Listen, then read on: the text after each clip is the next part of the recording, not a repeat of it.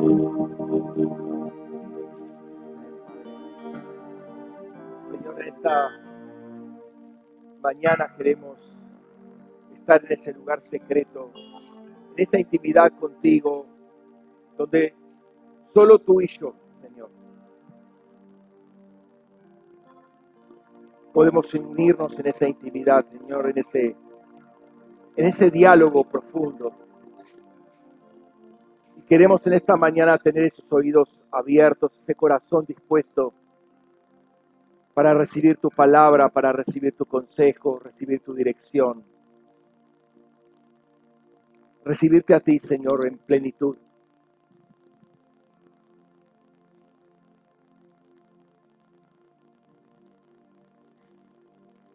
Señor, que no haya nada que pueda distraernos de este momento. Que podamos ser como esponjas que absorben todo lo que tú arrojas sobre cada uno de nosotros. Cada perla, cada revelación, Señor, sea establecida, sea arraigada en nuestros corazones para poner por obra y no dejar caer por, tierra ninguna de tus perlas. Señor, ayúdanos a no ser negligentes, descuidados, desprolijos, para tomar en poco lo que tú dices. Y Señor, que la fe pueda manifestarse en esa, en esa diligencia, en esa obediencia pronta, en esa disposición constante, permanente, para escuchar tu voz y caminar, Señor, en, en la dirección que tú nos ordenas. Padre, en esta mañana invoca, convocamos, Señor, a los ángeles de toda, la, de toda esta, esta, este partido, Señor. Y Señor, de otros partidos también, Padre, de toda la red angelical, Señor, en el nombre de Cristo Jesús, el, el, el ángel de buen espíritu, Padre, que se haga presente, junto con tus ángeles mensajeros, tus ángeles proclamadores, Señor, aquellos que van delante con trompetas, mostrando, Señor, tu, tu venida, tu llegada, anunciando. Y sean tus escribas, Señor, tomando nota precisa de todo lo que se suelta, Padre, en el nombre de Jesús. Sea todo trono callado, silenciado en este momento, enmudecido en el nombre de Jesús. No haya posibilidad de que emitan alguna voz que interfiera con tu voz, Señor. Y que de tu trono salga esa esa agua nueva, esa agua fresca, esa agua con vida, Señor, que refresca nuestros corazones, pero también, Señor, que llena todo el raquía, Señor, de tu presencia y de tu gloria, Señor, en el nombre de Jesús.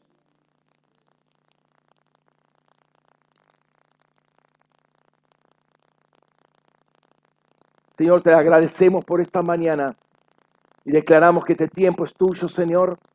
Esta ciudad es tuya, cada centímetro cuadrado de esta provincia, de esta nación es tuya, Señor, en el nombre de Jesús. Sea tu verdad, tu justicia en medio de nosotros. En el nombre de Jesús. Amén. Amén. Pueden tomar asiento.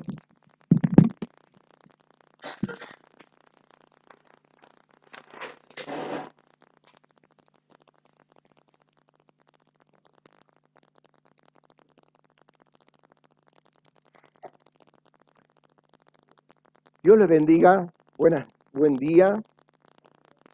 Gloria al Señor. Uy, no.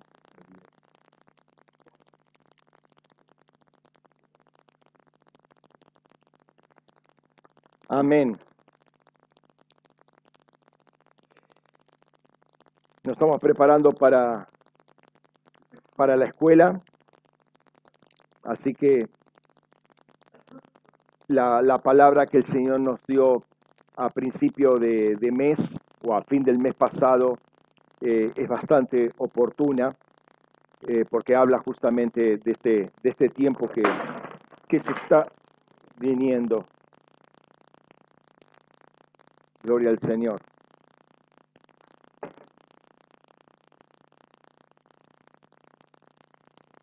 Amén. Amén. Bueno, les invito a abrir sus Biblias en Salmo 144. Salmo 144.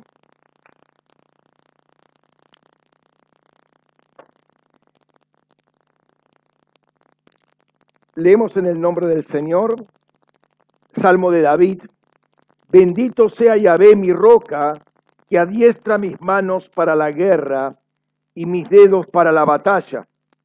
Misericordia mía y fortaleza mía, mi baluarte y mi libertador, escudo mío en quien me he refugiado, el que sujeta mi pueblo debajo de mí perdón, el que sujeta a mi pueblo debajo de mí. Oye, ve, ¿qué es el hombre para que te fijes en él, el mortal para que lo tengas en cuenta? El hombre es como un soplo, sus días como una sombra que pasa.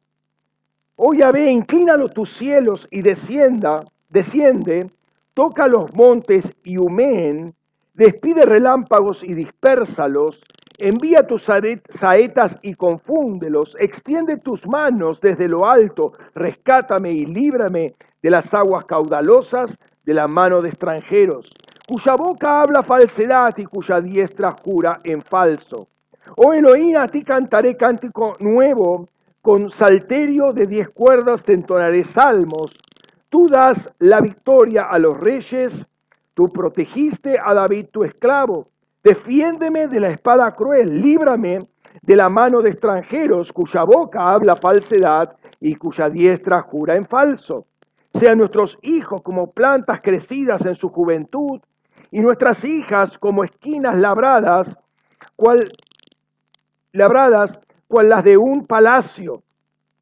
Estén llenos nuestros graneros y provean toda clase de grano sean nuestros rebaños por, por miles y diez miles en nuestros contornos.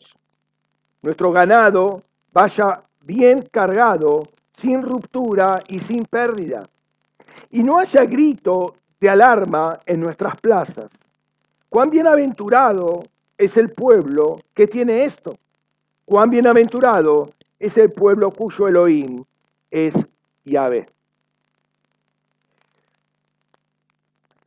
Creo que se viene un tiempo bastante interesante, eh, tanto en la provincia como en la nación, es lo que estuvimos recibiendo en estos últimos eh, días o semanas. Hemos tenido dos intercesiones muy poderosas eh, con el equipo de, liderazgo, ¿sí? que, bueno, de alguna manera las dos, los dos domingos anteriores estuvimos compartiendo algo de eso. Em, y otra hemos tenido este miércoles en el tiempo de adoración, algo también muy poderoso, ¿sí? Y eso sin contar lo que pasó dos semanas atrás con el equipo de Buen Espíritu, donde nos juntamos para justamente ver cómo estaban los cielos preparándonos para esta escuela, qué estaban diciendo los cielos acerca de esta escuela. Y también eh, este, este mm, jueves tuve un equipo con, una, una, intercesión con el equipo de Patagonia, muy tremenda, una experiencia muy, muy linda. Este, así que creo que em, los cielos de Argentina están esperando esta palabra que se va a soltar en 10 días de acá adelante, ¿no? Tiempo que además es Pentecostés, de modo que eh, hay, una, hay una fiesta doble, ¿sí? El Señor había hablado a fines del, del 2021, no sé si recuerdan, para lo que sería el 2022, que sería un tiempo de altar de oro. ¿Sí? ¿Se acuerdan? Altar de oro, el altar de oro típicamente orientado a la intercesión y obviamente a la adoración, es donde los sacerdotes en el régimen levítico eh, estaban intercediendo por el pueblo para activar el altar de bronce para que la gente viniera al arrepentimiento, para que el pueblo se arrepintiera y hubiera bendición en el pueblo. Así que es muy importante, insisto, en meterse en intercesión, eh, asistir. Uno puede decir, bueno, pero no veo, no entiendo, no escucho, eh, no y no y no. Mira, em, no importa que tus oídos u ojos u otros sentidos espirituales estén abiertos o no estén abiertos al momento ¿sí? Pero hay un, hay un principio que dice, pedid y os será dado, buscad y hallaréis, llamad y os será abierto, porque todo el que pide recibe, el que busca halla y el que llama a la puerta se le abrirá. Si vos querés ver, oír, sentir o cualquier tipo de experiencia del Espíritu, pedir al Señor. Si como padres malos sabéis dar buenas dádivas a vuestros hijos, ¿cuánto más el Padre Celestial no dará eh, el Espíritu Santo a quien se lo pide? De modo que eh, es cuestión de pedir, buscar, golpear para, para que finalmente se abran los sentidos. ¿sí?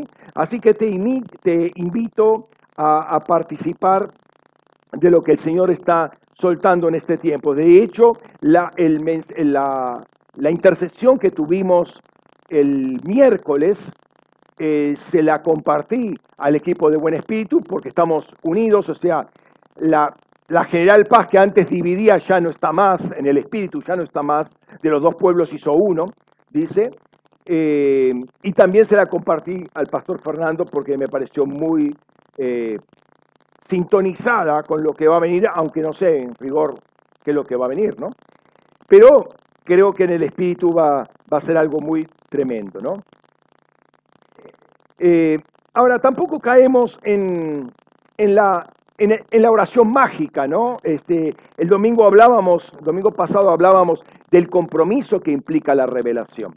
¿sí? Toda revelación implica un compromiso eh, y ciertamente estar en una intercesión donde la posibilidad de, de, manifestación del Espíritu, de revelación, es muy alta por cuanto se le está pidiendo y el que pide recibe, ¿sí? Entonces, eh, esto lleva a un compromiso directo con lo que recibimos.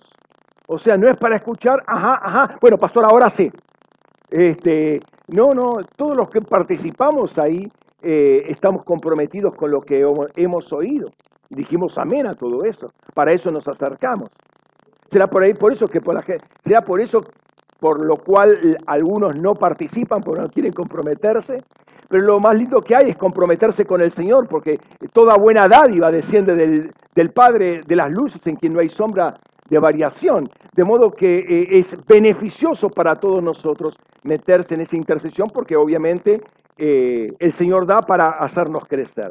La iglesia primitiva entendió esto tremendamente bien, eh, y no porque se metieran en el sentido como nosotros nos estamos metiendo en intercesión, aunque entiendo que también había intercesión, sino porque estaban bien conscientes de, de, su compromiso con el Señor. Ellos sabían que si los agarraban en cualquier momento confesando el nombre de Jesús, chao, eran, eran comida para los leones, ¿no? Entonces, como pasa hoy en, los países musulmanes, ¿saben? Ellos saben claramente que si se los agarran, este, chao, se les acabó, se lo corta de la familia, se lo corta de la, de la nación porque son traidores al Estado. Hay una, eh, es una teocracia en los países musulmanes el, el, tema del Islam. Entonces están bien claros, bien comprometidos con, eh, con la fe cuando la toman. ¿sí? Lamentablemente Occidente con su libertad o con su sentido de libertad ha descomprometido al gran sector de la iglesia. Lo ha descomprometido, lo ha hecho vivir en la comodidad, en la liviandad y total, bueno, el pastor después ora por mí, me, me, me, me hace una sanidad interior y codo como nuevo y viva la pepa nuevamente. O sea, esa, esa falta de compromiso, falta de temor de Dios es lamentablemente muy típica en este lado del mundo. ¿No? Es como cuando uno tiene un instrumento de cuerdas ahí, ¿no? Este, por ejemplo, tiene la guitarra ahí, no la toca por bastante tiempo y pasan días, pasan meses, pasan quizás años, más allá que cuando la vuelve a agarrar está llena de tierra, la toca y está totalmente desafinada.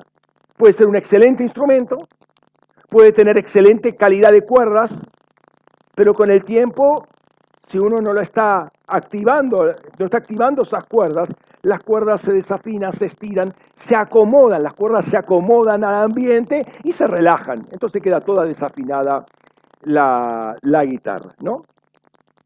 La afinación de los instrumentos ha sido un tema eh, de larga data, ¿sí? debate largo y acalorado, muy lleno de subjetivismos, eh, eh, de ideologías, eh, muchas influencias, muchas culturas, y uno puede estudiar el tema en diversas culturas y se va a dar cuenta que cada cultura afina sus instrumentos de una determinada manera. ¿Sí? Este, nosotros en Occidente se ha estandarizado, sobre todo para ensambles, tipo orquestas o lo que sea, de que todos los instrumentos estén afinados en un mismo tono. Porque imagínense, uno afina, bueno, lo que se llama 440, la 440, que son los hercios, ¿no? Este, el, teclado en otro, la flauta en otro, el violín en otro, y todos, claro, aunque toquen la misma nota, todas las notas son totalmente diferentes y eso es un barullo que no se, no se puede entender. Entonces hubo una suerte de normalización para que todos pudieran afinar en el mismo tono. Pero si uno va a otras culturas, son otros tonos los que están utilizando, otra, otra afinación. Es más, durante mucho tiempo en Europa clásica se ha afinado en diferentes tonalidades. Aún un mismo músico, ¿sí? cuando quería eh, tocar, eh, en una hacer una, una, una, obra musical en, la orquesta, depende el, lo que se quería transmitir por medio de esa, de esa pieza musical se afinaba en un tono o en otro tono como para darle más brillo, ¿sí? se, le subía la, frecuencia como para darle más brillo o se lo bajaba para dar otro tipo de, de, efecto. Ahora, cuando hablamos de los tonos, la, la, afinación de los instrumentos en función de las culturas, ahí ya nos metemos otra vez con el tema de los ángeles caídos porque todas las culturas están manejadas por ángeles caídos. ¿sí? No es que una cultura sea mejor que la otra, son todas caídas, no hay ninguna. Este, una, una creencia lamentable de algunos movimientos misioneros es que ellos creían que venían con la cultura del reino y lo venían con la cultura anglosajona. ¿no? Entonces creían que venían, bueno, esta, esta es el armonio, es el instrumento que se toca en el cielo. Y así quedó encerrada una iglesia en el sacrosanto armonio, ¿no? Este, y estos son los himnos, pero no puede salirse de los himnos porque estos son los que han, han venido directamente del cielo. Y lo que traían, y hasta el día de hoy se vea iglesias que cantan en alemán o cantan en inglés. ¿Por qué? Porque transmitieron toda una cultura más que el reino. O sea, más poderoso todavía el concepto de cultura local, regional, de donde vienen, para alimentar un pueblo local también, eh, o que vino desde allá, entonces siguen alimentando eso, pero eso no es la cultura del reino, eso es una cultura local, terrenal, y todas las culturas están caídas. Entonces, si yo afino conforme, a ver, eh, en África, y depende de qué lugar de África, tienen los instrumentos afinados de esta manera. Eh, en India tienen en esta manera, en, China de esta manera, en, acá en, en Argentina, bueno, en Argentina hay que ver los las diferentes grupos tribales en, todo el suelo argentino en qué tono lo afinan. O sea, todo depende de la cultura. Y la cultura depende de un culto que se está dando y atrás del culto hay una divinidad, hay una entidad. Entonces, se ha buscado, por ejemplo, que en vez de 440, 432 y toda la historia esa, y uno va a encontrar en, internet un montón de cosas y un montón de pautas para eh, forzar al 432 que Goebbels hizo el 440. Bueno, es más extenso que eso. Y antes se hacía, y antes de 440 había una, desde 480 hasta 420 más o menos, estaban todas las afinaciones del La. Eh, y que es más espiritual y además toda la... Y, dicen, bueno, las frecuencias de la Tierra y uno puede ver todo el globo terráqueo, cómo vibra, eh, etcétera, etcétera. De nuevo, la Tierra está caída y todos los astros también están caídos, todo el raquía ha caído. O sea, ¿qué van a estar afinando con, con las frecuencias caídas? Entonces, es, es para mí un poco muy subjetivo eso de afinar en una tonalidad, en otra tonalidad. Eh, buscando esos criterios, porque em, todo se basa en estructuras caídas. Y difícilmente eso sea lo que suena en el cielo, que es lo que único que no está caído. El trono de Dios es lo único que no está caído. Todo demás ha caído. La palabra de Dios dice que David creó instrumentos justamente para traducir lo que él escuchaba en el cielo. O sea, yo tengo una, una guitarra, por ejemplo, y toco, pero escucho un sonido, no, pero no, yo hago este sonido con la guitarra y no es lo mismo que escucho en el cielo. Entonces busco a crear un instrumento para que me reproduzca el sonido del cielo. Eso es tener un oído bastante, afinado. Eh, o sea, yo tengo una guitarra y estoy escuchando una flauta. Mira, por más afinada que está la guitarra, no va a ser el sonido igual a una flauta. Entonces tengo que crear un instrumento que me replique ese sonido. Eso es, ese es el criterio de David. ¿Qué es lo que se escucha en el cielo? Eso lo hizo en la tierra, ¿no? ¿Por qué? Porque al hacer eso, uno está bajando un diseño a la tierra. Estoy bajando la música, perdón por la palabra música, ¿no? Para, para que me entienda, estoy bajando esos sonidos y esa forma de sonido. O sea, eh, ¿por qué se diferencia un teclado de una guitarra, de una flauta, de un oboe o lo que sea? Por los armónicos que se producen. O sea, por la forma de la, de la onda que, eh, acústica que, que sale. Entonces, todos esos armónicos hacen a que se pueda distinguir un instrumento del otro, aunque estén en el mismo tono. ¿sí? No es lo mismo un do de una guitarra que un do de una flauta, que un do de un piano, que otro do. Siempre es do, están afinados, pero la forma de onda es diferente, por lo cual los armónicos son diferentes. Entonces, eh, David pudo escuchar el cielo y bajó esos instrumentos a la tierra. Como profeta unió cielos y tierra, estaba bajando un diseño a la tierra. Qué importante que es eso, ¿no? Empezar a afinar nuestro oído para que eh, la tierra recibe, reciba esos sonidos, ese instrumento. Y la otra pregunta que cabe es, bueno, ¿en qué tono estarían afinados esos instrumentos? cuáles son los instrumentos que reproducen esos armónicos del, trono y en qué tono estaría afinados, porque finalmente va a introducir instrumentos al templo y todos los instrumentos tienen que estar afinados en un mismo tono, porque si no es un, un barullo, ¿no? Cuando revisamos las escrituras, encontramos algunas cosas interesantes, relevantes. En primer lugar, como dijimos, David creó instrumentos y literalmente habla, no habla de instrumentos musicales, porque la palabra música no está, no existe en el idioma hebreo, ¿sí? Eh, no hay una palabra exacta que quiera decir música, lo que más se aproxima es tamar, eh, que no es música, es todo está relacionado con el cántico. Entonces cuando se habla de instrumentos de música, literalmente está diciendo instrumentos para canto, instrumentos para cantar o algo por el estilo, instrumentos de canciones.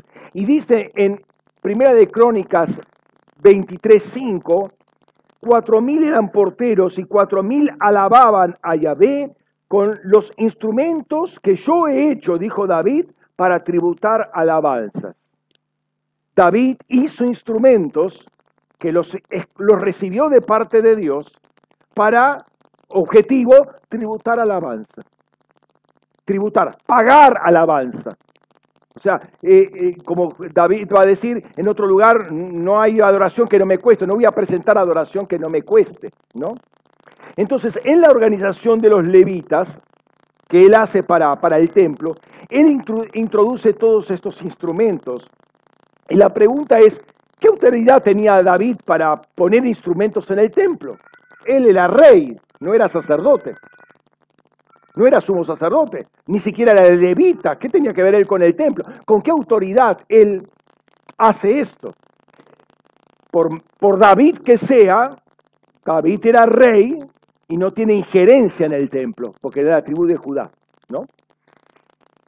Bueno, encontramos que en esto había dirección divina también, porque muchos años después, estamos hablando del el tiempo de sequías, habían pasado un par de siglos mínimamente, dice lo siguiente, y puso a los levitas, estamos hablando de sequías, y puso a los levitas en la casa de Abé con címbalos, con salterios y arpas, según el mandamiento de David, de Gad, vidente del rey, y del profeta Natán, pues ese mandamiento había recibido de Yahvé por medio de sus profetas. Y los levitas se colocaron de pie con los instrumentos de David, y los sacerdotes con las trompetas. Entonces Ezequías ordenó que se ofreciera el holocausto sobre el altar y cuando comenzó el holocausto comenzó también el cántico de Yahvé y a sonar y el sonar de las trompetas con acompañamiento de los instrumentos de David, rey de Israel. No te interesa, en tres oportunidades habla de los instrumentos de David. Ahora, fíjense la secuencia. Ahí en el versículo 25, mandamiento de, de, David, de Gad, de Natán, mandamiento de Dios. O sea, había habido una, un mandamiento de Dios original que vino por la vía del profeta Natán, por la vía del, del vidente Gad, hasta llegó a David y David hizo los instrumentos y los puso en el templo. O sea, no es capricho de David, fue una ordenanza de parte de Dios. Ahora es interesante también ahí, si, ustedes notan, dice, entonces Ezequías ordenó que se ofreciera el holocausto sobre el altar. Y cuando comenzó el holocausto, comenzó también el cántico de Yahvé. No está diciendo el cántico de los salmistas, el cántico de los levitas. Empezó el cántico de Yahvé. Ups, ¿Habrá alguna diferencia entre el cántico que hacemos nosotros y el cántico que hace Dios? ¿Lo ven? Hay un cántico de Dios acá. Acá empieza el cántico de Dios. O sea, había toda una armonía, había holocausto, estaba todo en orden, había toda una restauración del, templo, tiempo de, de, sequías, y hay todos unos instrumentos como eh, había ordenado David por medio de los profetas, y en ese entorno de obediencia Dios empieza a cantar. Y creo que va a ser más, más linda la canción de Dios que la nuestra. Pero seguimos un poquito más adelante. Eh, muchos años posterior, eh, después de esto, este templo se destruye, Babilonia, ¿se acuerdan? Se quema todo, no queda piedra sobre piedra, y después viene con Nehemías, con Edras, Zorobabel y demás, viene toda la restauración de la ciudad, la restauración del templo. Ahora, noten lo que aparece en el libro de Nehemías, capítulo 12, versículos 24, y algunos de los 20, no, 25 y 26, no 24, 25 y 26. Dice, y algunos de los eh, hijos de los sacerdotes marchaban con trompetas, Zacarías ben Jonatán, hijo de Semaías, hijo de Matanías, hijo de Micaías, hijo de Sacur, hijo de Asaf, y sus hermanos Semaías, Azarel, Milalai, Gilalai, Maai, Natanael, Judá, Hanani, con los instrumentos de David, varón de Elohim, y Esdras, el escriba, marchaba al frente de ellos. Noten que tenía eh, Esdras y todos atrás, con todos los instrumentos, los instrumentos de David, con todo eh, el grupo este de, levitas, ¿no?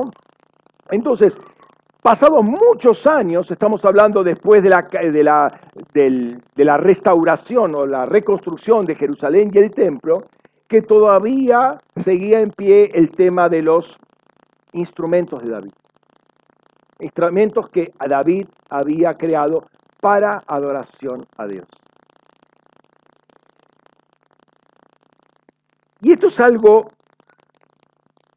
que me inquietó el, el, viernes. El viernes estaba pensando eh, un poco en, la, en esta palabra eh, y me empezó a inquietar en qué tono estarían cantando. ¿No? Y estuve meditando en esto, en lo que el Señor nos había mostrado, eh, en esta escuela que viene, y lo que vimos el miércoles además, creo que eh, se, va, se va a abrir el cielo de una manera muy, muy tremenda eh, que va a beneficiar a la provincia y a, la nación en general. Ahora, no es una varita mágica, no es un toque mágico de parte de Dios, tú, y, y toda la Argentina está floreciendo, no.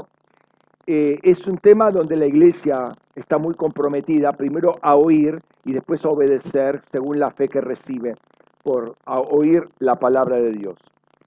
A, lo, largo de los años y sobre, sobre todo en los últimos dos siglos, vuelvo a repetir, eh, se ha tratado de definir las frecuencias de afinación, sobre todo en ensambles, y hubo diferentes criterios, eh, y muchos músicos, músicos importantes, conocidos, reconocidos, eh, afinaban sus instrumentos, sobre todo para hacer, cuando hacían un recital como solistas, lo afinaban en forma diferente en función del efecto que querían hacer. Claro, pero cuando hay un ensamble, todos se tienen que poner de acuerdo de alguna manera, ¿no? El punto es que la luz es la que define todas las cosas. Si uno quiere saber, bueno, ¿qué es lo correcto? Bueno, la luz. La luz eh, define todo lo bueno y lo malo, define el contenido del día uno y define todo el día uno y si define todo el día uno como primicia de días, define a los siete días a los seis días siguientes. O sea, todos los días están definidos por la luz. Además de esto es interesante porque la luz blanca, ustedes saben que está compuesta por siete colores. Y siete es el número de los espíritus de Dios, cada uno con sus lámparas, lo cual da luz a los panes de la proposición en el tabernáculo. ¿Se acuerdan eso? Y habla de los siete, y los siete colores, eh, perdón, los, eh, el arco iris con los siete colores es lo que apareció, con lo cual Dios hace el pacto con toda la humanidad. ¿sí? Es muy interesante todo esto, podemos seguir, hay, hay, hay muchas eh, cosas que se pueden juntar acá acerca de este número 7, etcétera, pero el punto es que el, es la luz la que me define lo bueno y lo malo, es la, es la luz lo que define lo que es la, luz y la tiniebla. O sea, la luz, eh, antes era todo tiniebla, viene la luz, o uno es hijo del día o es hijo de la noche ahora. No puede ser hijo de la penumbra, no existe tal cosa. O sea, la luz separa, define, pone un límite. Y cuando uno lo lee en el, en el, en el hebreo, lo del primer día, no es una, digamos, un, atardecer que va menguando la luz de a poco, de a poco, de a poco hasta que se hace de noche, sino que hay un corte abrupto, ¿sí? O sea, eh, de luz plena pasa a oscuridad plena. No hay un gris, no hay una sombra, no hay una penumbra. Entonces le decía, podemos seguir con el tema de, las comparaciones eh, con, los, con el 7 y demás de la luz, pero sería muy largo y me, me gusta una cosa que traduce la Biblia, de, eh, la Biblia textual. ¿Cómo lo traduce? Cuando el hombre cae en Edén, dice una cosa interesante. Fíjate. Y oyeron el sonido de Adonai Elohim paseando por el huerto, por el paraíso al atardecer. Y el hombre y su mujer se escondían de la presencia de Adonai Elohim en medio de los árboles del paraíso. Eh, por lo general se, eh, oímos eh, o leemos la palabra y, oyeron la voz de Adonai. Acá dice el sonido de Adonai. La palabra hebrea es kol, es tanto sonido como voz. O sea, no, no, no hay problema en una u otra traducción, pero ponerlo así me da la sensación que esta es la primera vez que el hombre en estado de pecado oye el sonido de Dios. Y, y tuvieron temor. Y se avergonzaron y se escondían, dice la palabra, por escuchar el sonido de Dios. ¿Qué habrán escuchado? ¿No? ¿Por qué, eh, ¿Por qué se escondieron de ese, de ese sonido? Se escondían de la presencia. ¿Qué es lo que más les chocó en su estado el verlo o el oír el sonido de Dios, ¿no? ¿Qué es lo que le dio temor? Justamente era el sonido de la justicia. Es el sonido que les dio temor. Ellos no estaban en justicia, ya estaban en injusticia. Y escucharon el sonido de la justicia y les causó pánico. Además los avergonzó ese sonido, porque se daban cuenta que estaban desnudos. ¿Cómo podemos oír ese sonido? ¿Cómo podemos oír el trono de Dios? Notemos esto, y lo vimos la vez pasada, cuando Jesús eh, confronta a Pilato, no sé si se acuerdan del pasaje, ¿no? Ahí eh, está en Juan 18. Eh, lo llevan a, Jesús ante Pilato, Pilato lo empieza a interrogar, él responde, Jesús responde lo, lo preciso, lo exacto, y, y es el momento donde el gobernador romano de alguna manera minimiza o ningunea lo que es la verdad. ¿Se acuerdan? Fíjate lo que dice en el versículo 37. Dice, le dijo entonces Pilato, ¿así que tú eres rey? Jesús respondió, tú dices que soy rey. Yo para esto he nacido y para esto he venido al mundo, para que, dé testimonio de la verdad. Todo el que es de la verdad oye mi voz o mi sonido, foné. Es sonido también.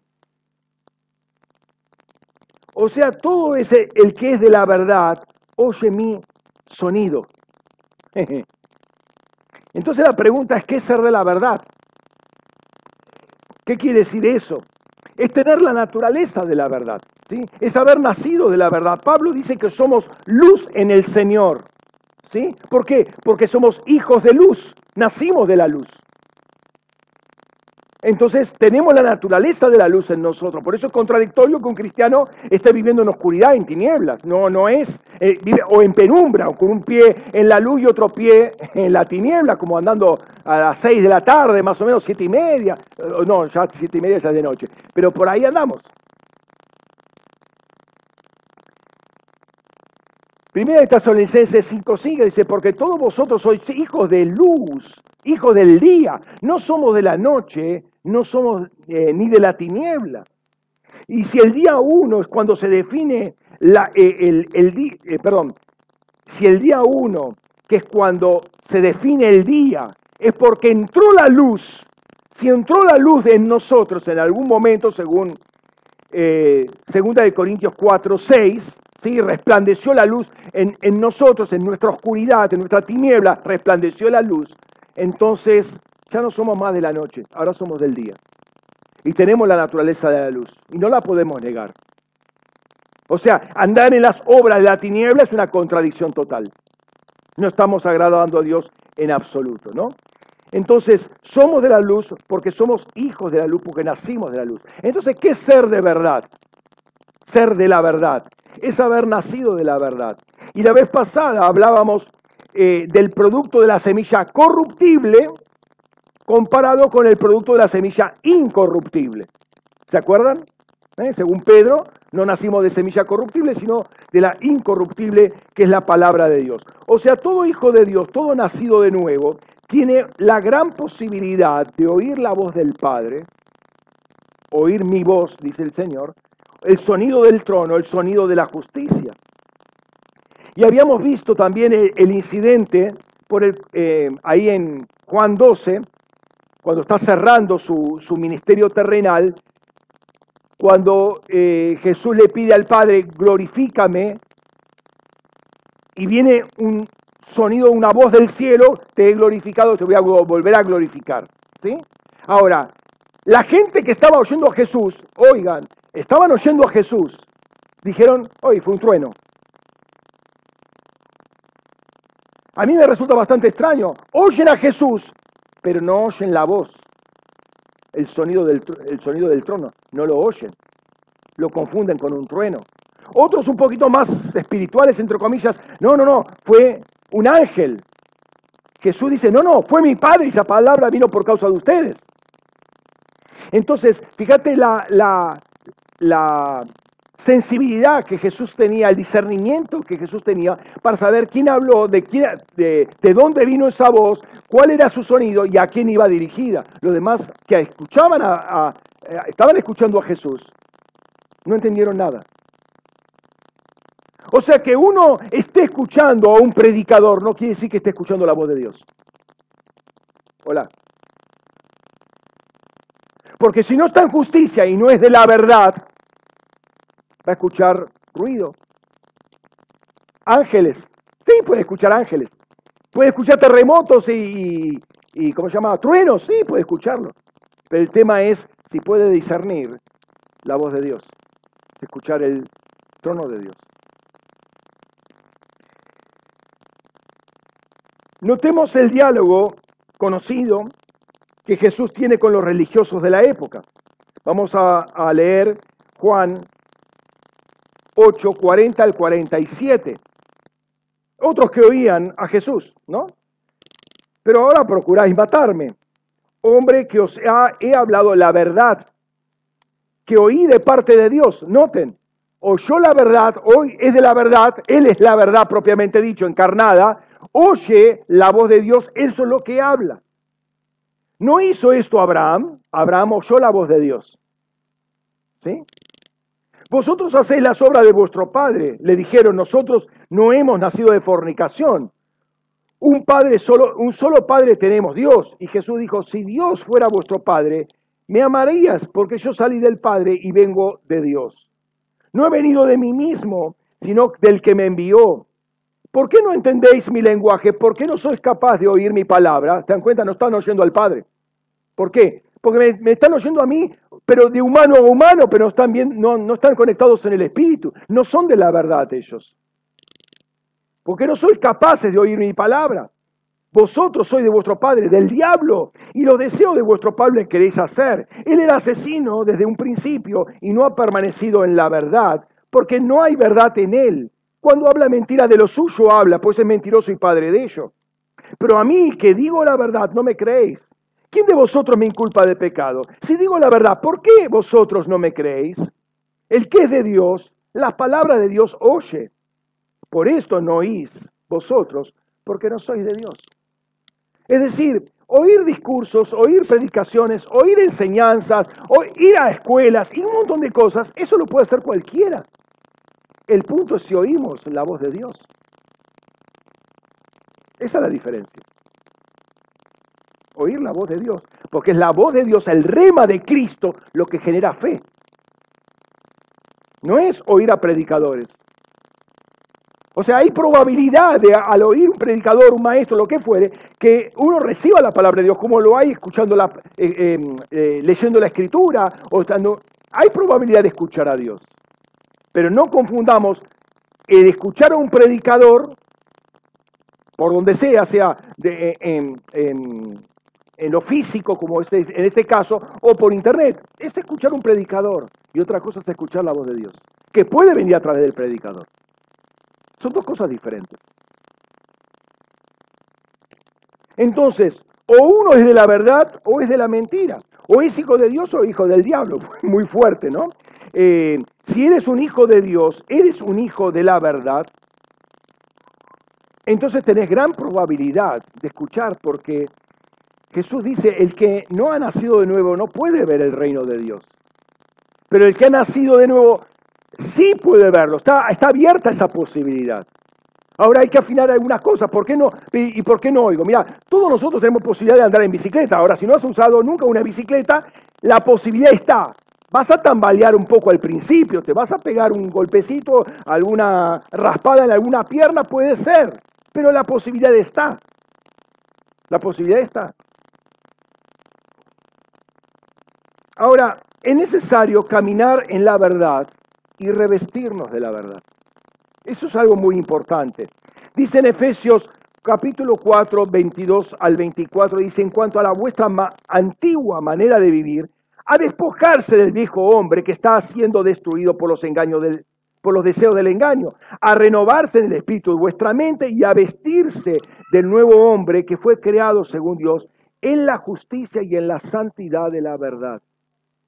O sea, hablamos de la justicia, estamos hablando de la verdad. Fuimos creados en justicia y verdad, pero habla de la santidad de la verdad. La verdad te separa. Hola. La verdad te separa, la santidad de la verdad. La verdad te pone aparte, la verdad te separa para Dios. ¿Por qué? Porque Dios, Jesús es la verdad. Yo soy el camino, la verdad y la vida. Entonces la verdad te separa.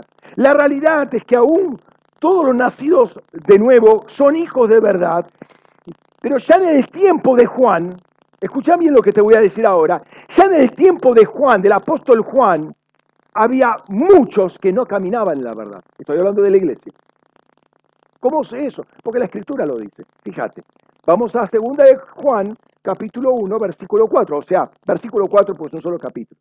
Dice, en gran manera me regocijé porque he hallado entre, entre tus hijos a algunos que caminan en la verdad, según el mandamiento que recibimos del Padre.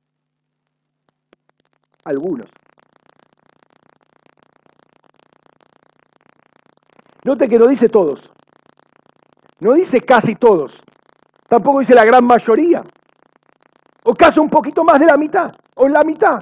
O casi la mitad. No, no dice. Dice algunos. Un 25%.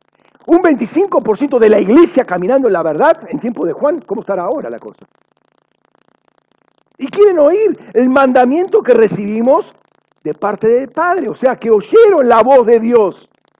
Oyeron la verdad, oyeron al trono. Pero no andan en la verdad. La iglesia no andando en la verdad. ¿Qué tal? ¿Estamos andando en la verdad?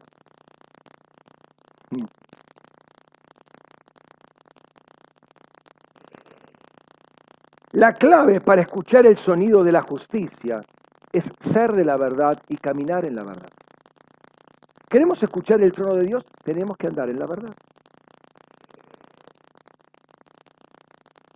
A fin del año pasado, el Señor nos mostró que saldrían ejércitos de ángeles de verdad.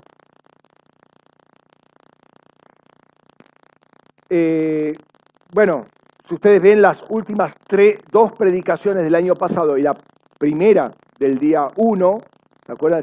El día 1, hablamos del día 1, ¿sí? En la, historia. Eh, dijimos que eh, iban a salir ángeles de la verdad. ¿Para qué serían los ángeles de la verdad?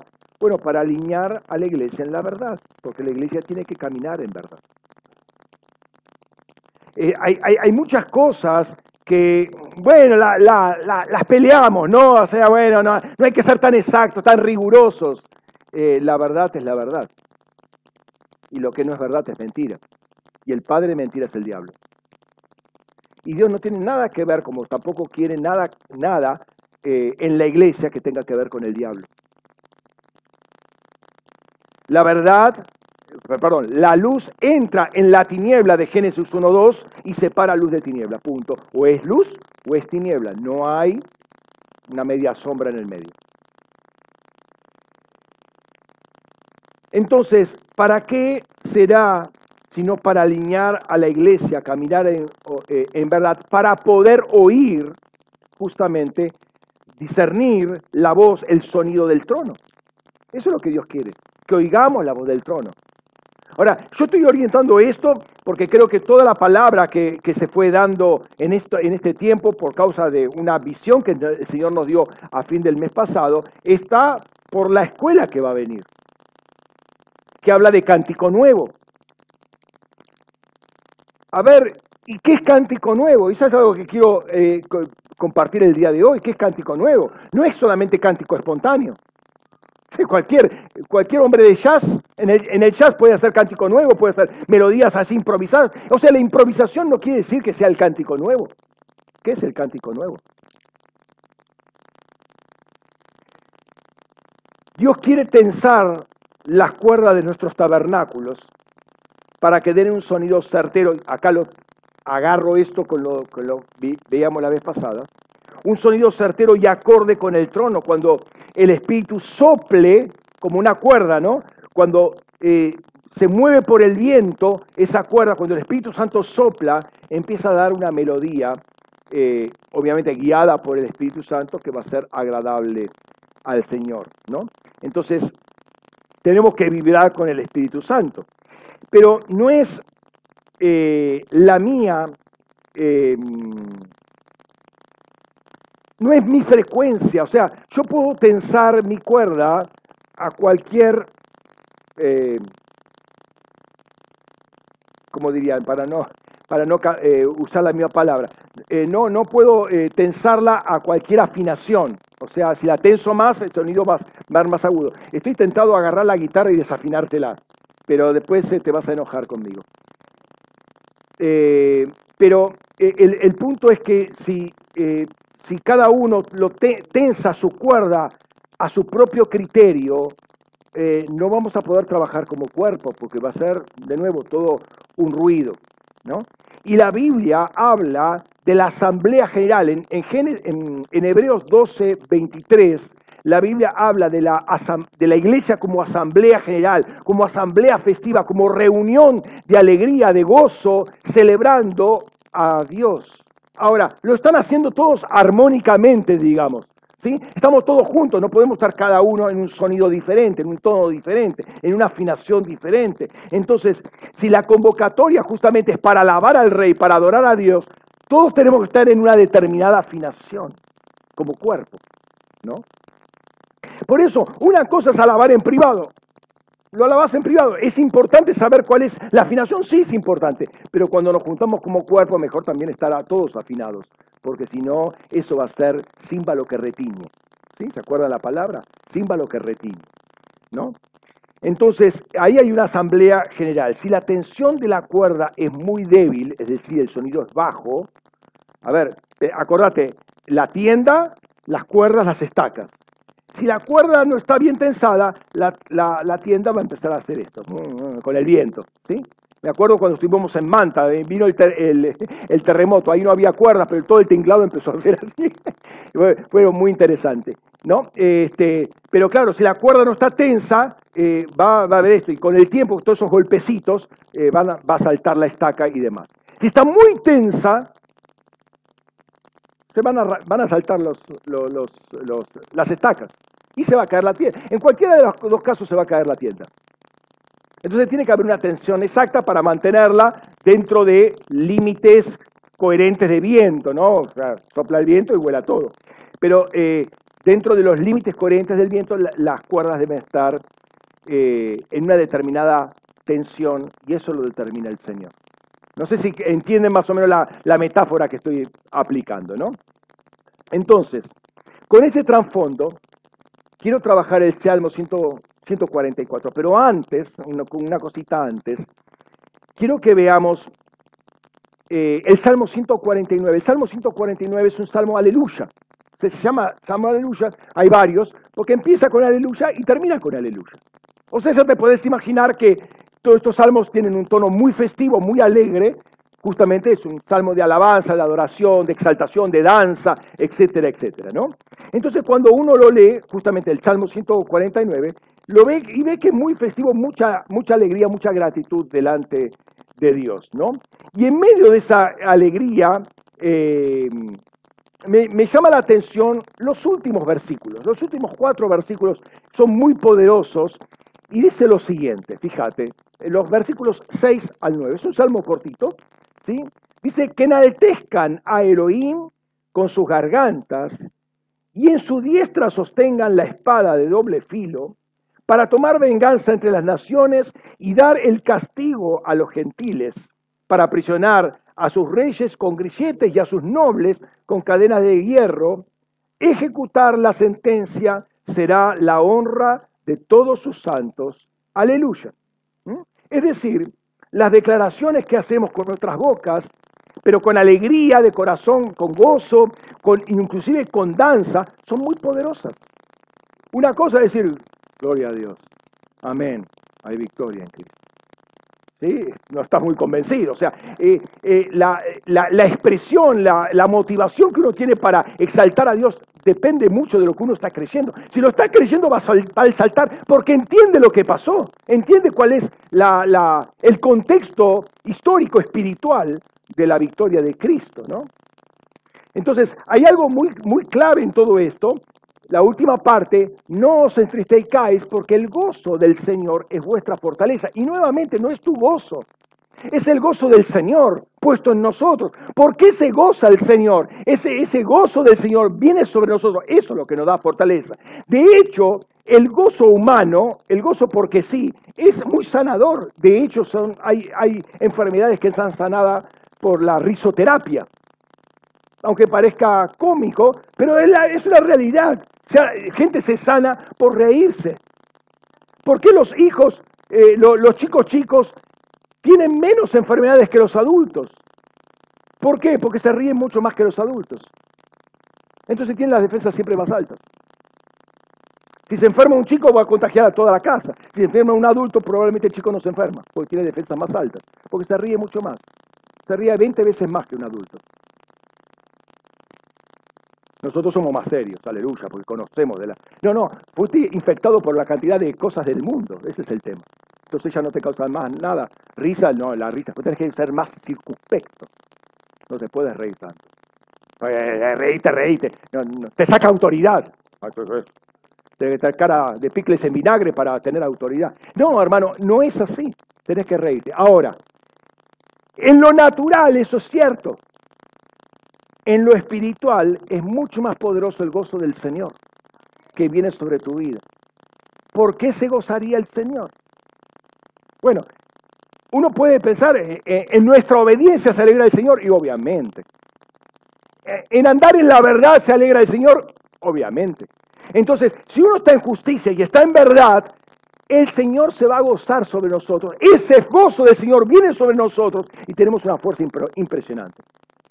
No hay demonio que se nos pueda parar encima o presentarse delante de nosotros, ¿no?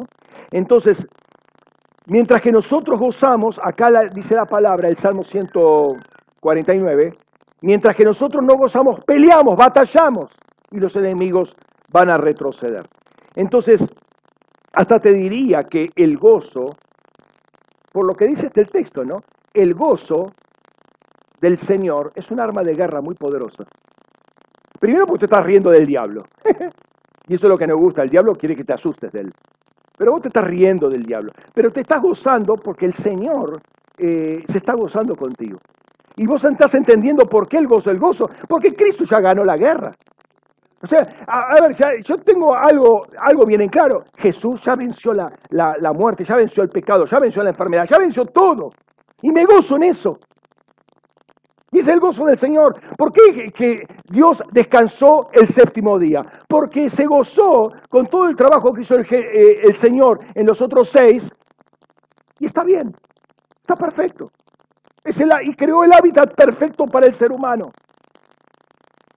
Entonces, ¿por qué se goza el Señor? Porque la obra de Jesús es perfecta.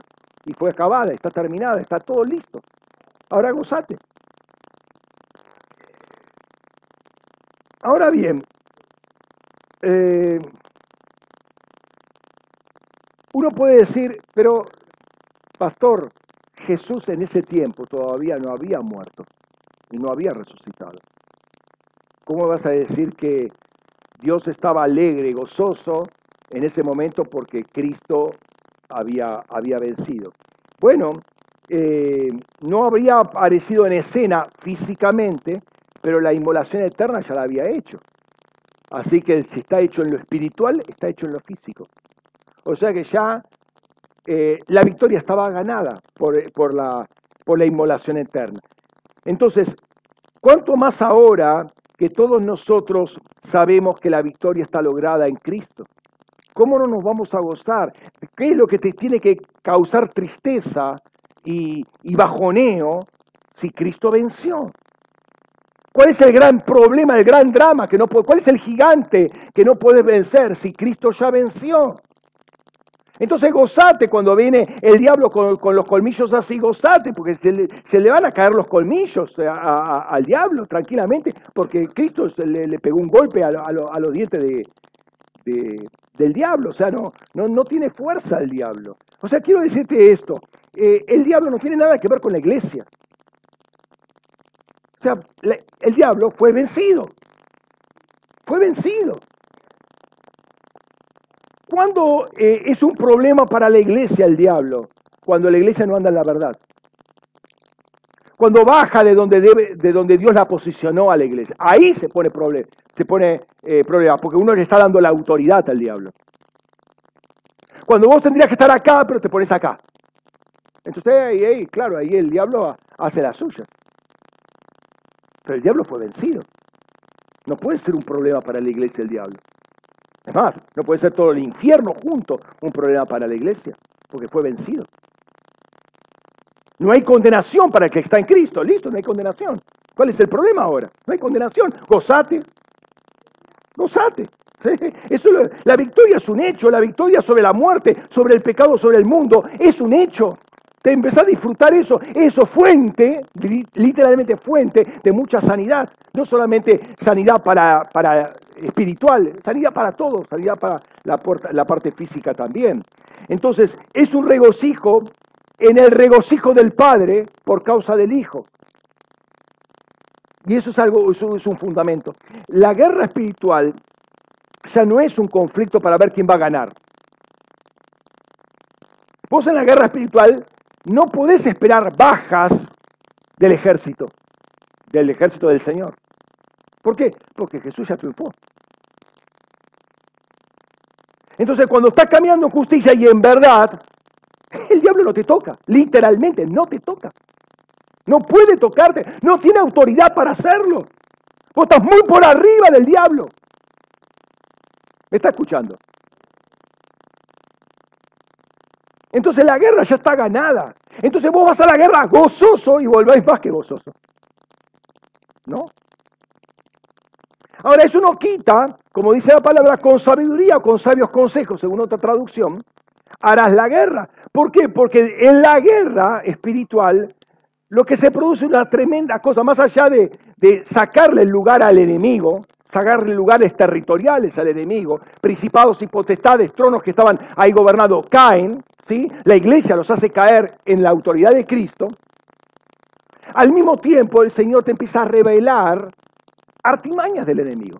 O sea, es un tiempo de, eh, de, de gozo, de alegría, porque lo que él tenía escondido, o sea, la tierra abajo de la alfombra, vos la levantas así, ya, ahí está, ahí está. O sea, ¿cómo, cómo eh, eh, tomar una ciudad? Pensá en la ciudad de Buenos Aires. ¿Dónde está la punta del ovillo de Buenos Aires para tomarla? Te puede pasar toda la, historia, es muy grande, mucha historia tiene. Entonces, vos te metes en intersección, el Señor te dice, no, toca este punto. Toca ese punto, ¡pum! Se abre todo. Entonces, durante, en, una, en una guerra espiritual de esa naturaleza, perdón, este, el Señor te empieza a revelar cosas. Entonces no vas a ver si ganás o no ganás la guerra. La ganás sí o sí la guerra, porque ya está ganada. Entonces vas a tomar el botín simplemente. Entonces Dios empieza a revelar eh, estas realidades espirituales. Dios nos va, nos va enseñando lo que antes estaba oculto. Esto no lo puede hacer el mundo. Esto lo puede hacer la iglesia solamente. ¿no? Y la combinación de alegría, gozo y danza con la fortaleza que ella da y la espada en nuestras manos, eh, es como empezamos a soltar toda esa venganza que dice y juicio contra el poder del enemigo. Notemos que dice espada de doble filo. Espada de doble filo. Y esa es una descripción, la espada de doble filo es una descripción de Jesús mismo y de la palabra de Jesús. ¿sí? Recordemos con lo que le dice la iglesia de Pérgamo en, en Apocalipsis 2.12, le dice, el que tiene la espada aguda de dos filos y cuatro versículos más adelante, con la espada de dos filos de su boca. Entonces, cuando habla de la espada de dos filos, está hablando de la palabra de Dios. Estamos, eh, me estoy refiriendo al Salmo 149, ¿no? que habla de la espada de dos filos. Acá habla, la, eh, perdón, cuando se habla de la espada de dos, de dos filos, está hablando de la palabra de Dios, la palabra que sale de la boca del Señor. Pero si la iglesia oye la voz del Señor, oye el sonido de Dios, suelta la palabra. ¿Qué palabra? La que sale del trono. No es mi palabra. La palabra que va a tener efectividad, como en el caso de Jesús, cuando él dice, la palabra que yo les hablo no es la mía, es mi Padre, yo oigo a mi Padre, yo oigo a mi Padre y así hablo y así hago. Entonces cuando yo eh, suelto una palabra, no puede ser mi palabra, porque eso no, pesa, no tiene contundencia. Es una espada, será de dos filos, pero desafilada. Pero cuando oigo la voz de Dios y sale la voz de Dios, la cosa, la cosa es diferente, muy diferente. Entonces, acá se ve una cosa muy, muy clave, muy, muy importante, que nosotros tenemos primero estar unidos en el gozo del Señor y con el Señor. Unidos con el gozo del Señor, para estar unidos en la guerra con el Señor. Y soltamos verbalmente lo que sale del trono. Eso es poderosísimo. Eso destruye todo tipo de eh, argumento del enemigo, toda estrategia del enemigo. Lo soltamos junto con el Señor.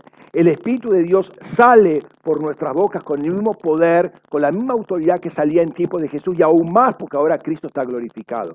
Entonces, podemos decir esto, estamos unidos en el gozo y en la guerra con el Señor.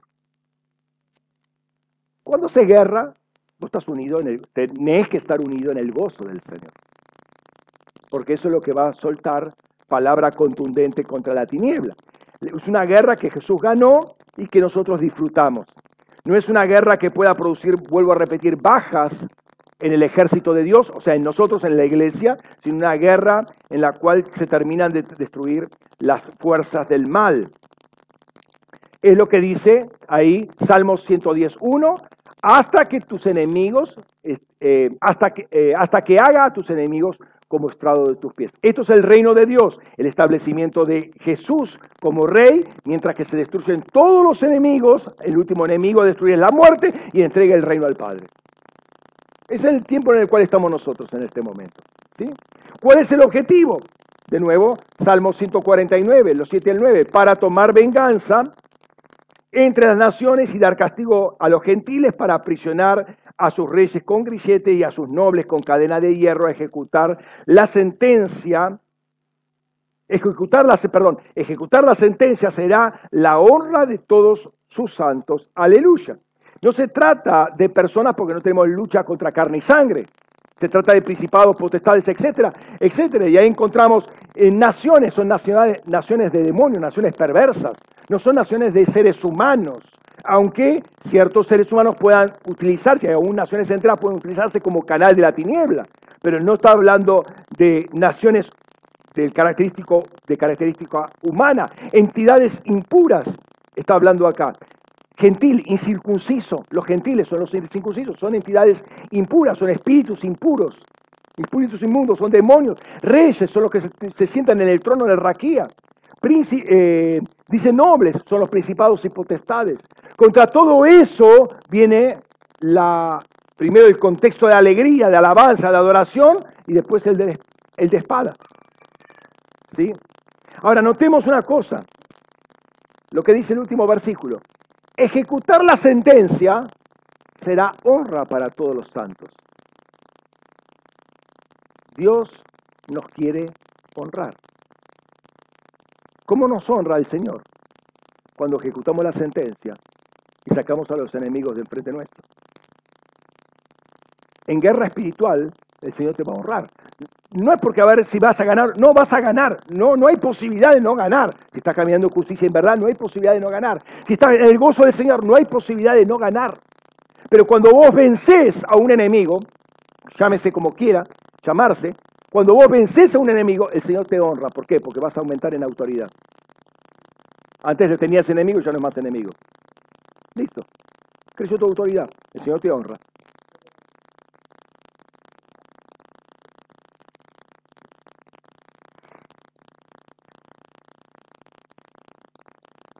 Eh, o sea em,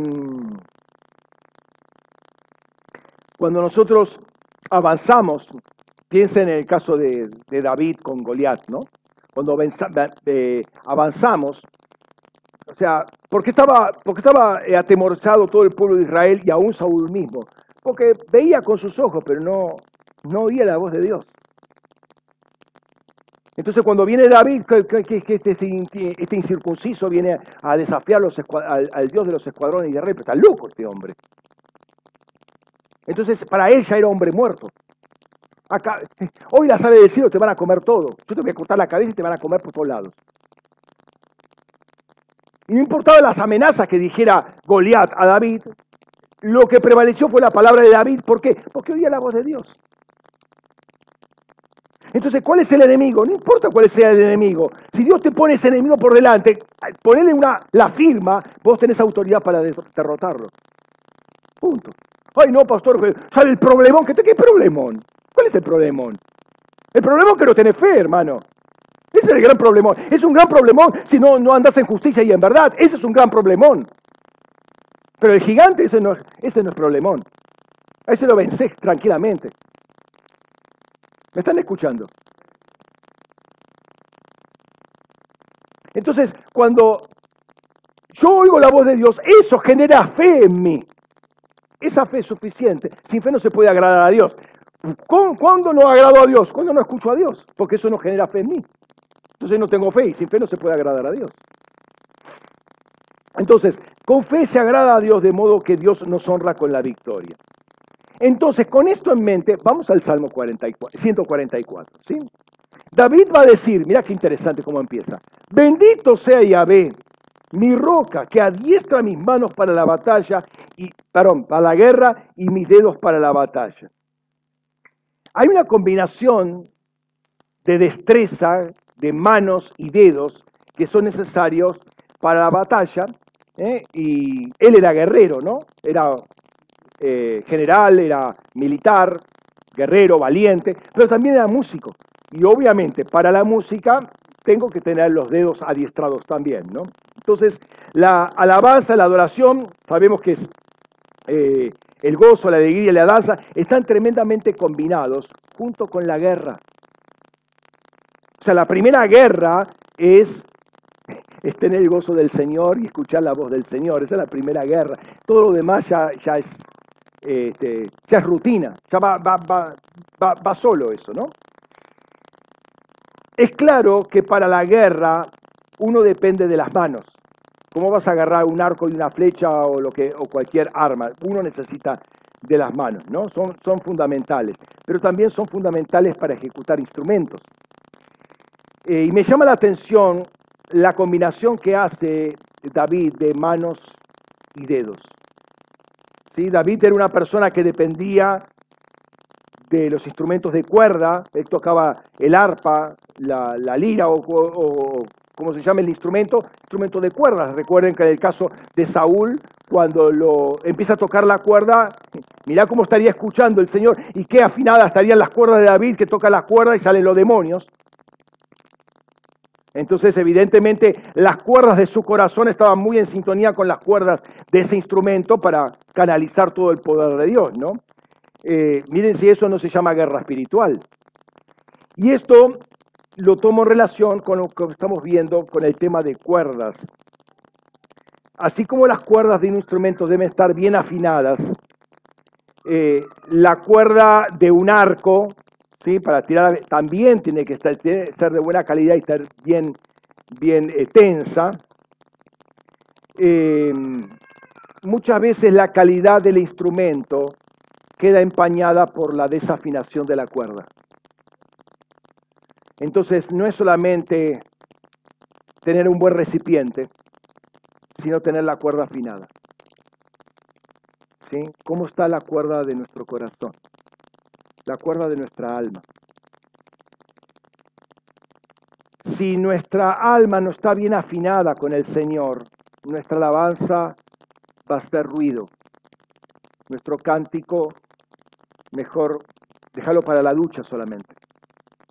Que no salga de ahí.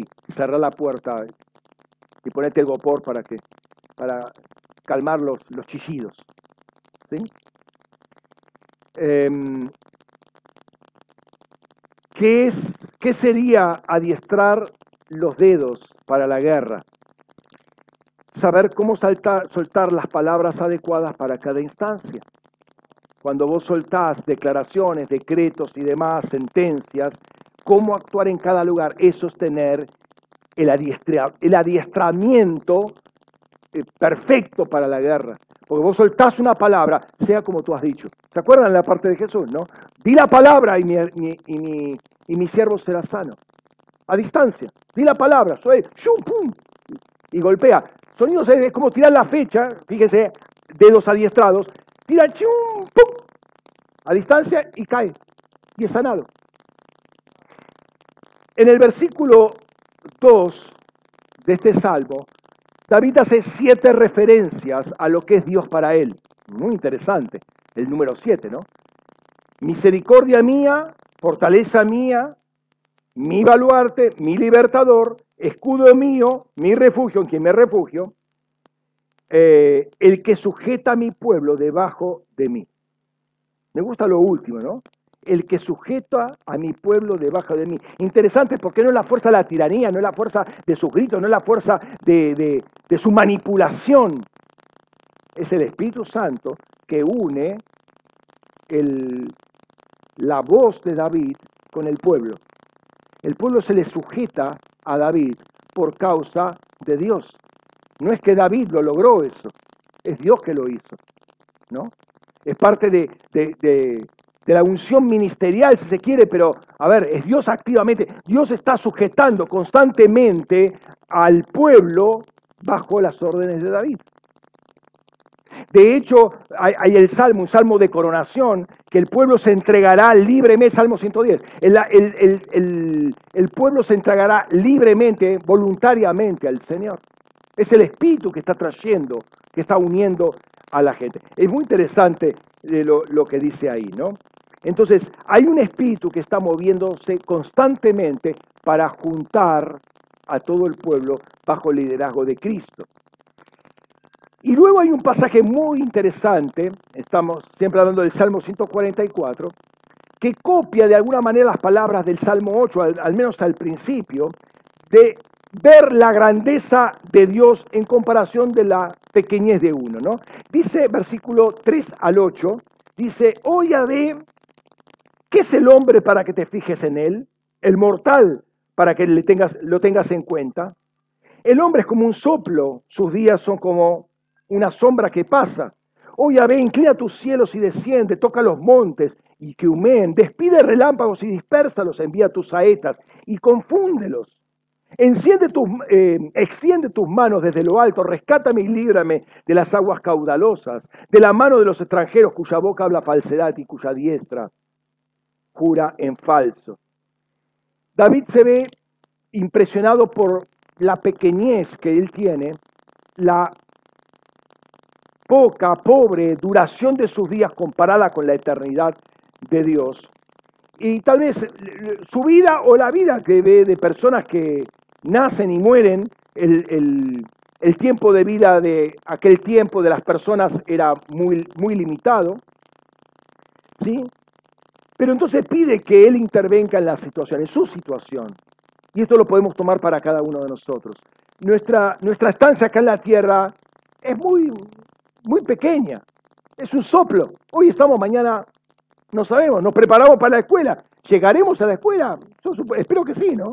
Al menos para, ya que la pagué. Este, espero escucharla. Pero nadie tiene asegurada ¿sí? El tiempo de vida del hombre es muy, muy pequeño, pero pide que intervenga en esa situación. Y acá hay un mensaje, inclina los cielos, inclina los cielos. Eso quiere decir que la, la gloria de Dios se manifieste en el lugar donde estamos, en la situación en la cual estamos, sea nuestro hogar, nuestro trabajo, lo que esté pasando en nuestra vida, inclina los cielos, ¿sí? Esto uh, como que como se hunde y el cielo toca la tierra. ¿Por qué? Por la masa, la gloria del Señor. Y desciende. Entonces, eso es manifestar la gloria puntual de Dios. Y hay una cantidad de, de, acciones que sigan. Toque los montes y humeen. Muy interesante. Despide relámpagos y dispérsalos. Envía tus saetas y confúndalas. Extiende tu mano desde lo alto y rescátame y líbrame de las aguas caudalosas. ¿Qué está queriendo decir acá eh, el salmista? Creo que cada una de estas palabras eh, son muy, muy, muy pesadas. Eh, David tenía problemas como cualquiera de nosotros puede tener problemas en esta vida. No es algo, ay, pastor, si usted supiera los problemas que tenga, problemas tenemos todo el mundo, hermano.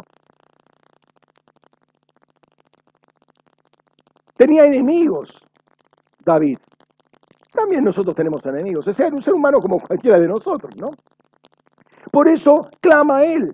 No, no vengan a mí. Clama, clama al Señor. Tenés problemas, clama al Señor. No me clames a mí. Yo no puedo resolverte nada. ¿No? Y lo describe en varias maneras. Fíjate, primero presenta, los presenta como montes. ¿Qué es un monte? Es un lugar de autoridad, es un lugar alto. ¿sí? Es un lugar alto. Son personas que están, están encumbradas. ¿sí? Son personas de autoridad entidades, son lugares altos, es decir, lugares que están conectados con el raquía, lugares donde se quiere bajar el segundo cielo y ponen presión sobre nuestras vidas. Que los montes humean, o sea, que queden incinerados. No está hablando de personas físicas, estoy personas humanas, está hablando de entidades espirituales, ¿no? Eh, estén incinerados sus tronos. Luego, eh, con sus relámpagos, es decir, ejércitos angelicales o de otra naturaleza, envía tus relámpagos, envía tus saetas, tus flechas. Eh, Isaías, Isaías, Isaías, dice, ninguna arma forjada contra ti prevalecerá. A ver, las saetas, las espadas, esas son las armas forjadas contra ti. No van a prevalecer. Envía, Señor, tus ejércitos, dispersalos. Ayer estaba escuchando un, un profeta que había vivido a Brasil y no lo tomaron en cuenta. Y él dijo, si no se arrepienten, va a venir una plaga de insectos. Y vino una plaga de insectos eh, no sé qué peste, como no, no, no me, a ver, no recuerdo la peste, eh, y hubo gran problema en Brasil. Entonces vino de nuevo el profeta. Ustedes no me escucharon. Y si no se arrepienten van a venir cocodrilos negros y, y los va a comer, los van a comer. Dios envía sus ejércitos porque quiere que su pueblo se arrepienta. Pero el pueblo, el pueblo, de Dios lo toma la chacota, no están escuchando la voz de Dios. Viene un profeta y no le dan bolilla al profeta. ¿Para qué quieren que venga el profeta entonces? Es un tema muy delicado. La iglesia que no anda en la verdad. Quiere los beneficios de Dios, pero no quiere caminar en la verdad, que la verdad tiene un costo. Es que la iglesia no quiere pagar el precio de andar en la verdad. La verdad es muy comprometida. Luego está el auxilio que pide Dios muy particular. Dios, extiende tu mano y rescátame, líbrame de las aguas caudalosas. ¿Qué son las aguas caudalosas? Lo dice ahí, la mano de los extranjeros, de los incircuncisos, los enemigos. Y lo actualizo, los demonios, las fuerzas hostiles, espirituales, de maldad, que inclusive pueden canalizarse, ya les dije, por agentes humanos. Y básicamente, fíjate lo que dice, la característica que pone, que creo que es muy actual para prestar atención cuya boca, dice, cuya boca habla falsedad y cuya diestra jura en falso. Tema de diestra, habla de autoridad. La diestra es, autoridad. Establecer, eh, perdón, autoridad para establecer falsos juramentos, falsos testimonios y hacer creer que la mentira es verdad. Esos son los enemigos que hay que prestar atención en el día de hoy. Que con la autoridad tuercen la verdad, la hacen mentira y te hacen creer que la mentira es verdad. Y creo que esto es algo muy actual. Pensemos en la propaganda, por ejemplo, pensemos en la información que se transmite y quieren convencer a medio mundo. ¿No? Miren si esas aguas caudalosas no, no nos quieren ahogar y nos quieren arrastrar hacia el temor, hacia la esclavitud, al miedo y a la muerte, y a la enfermedad y a las plagas. Son personas encumbradas, entidades encumbradas que tienen el poder, tienen la capacidad de someter a todo el mundo, literalmente todo el mundo, todo el planeta. Y de hecho lo han hecho. Y muchos cayeron, cayeron en el temor. Cayeron en el temor.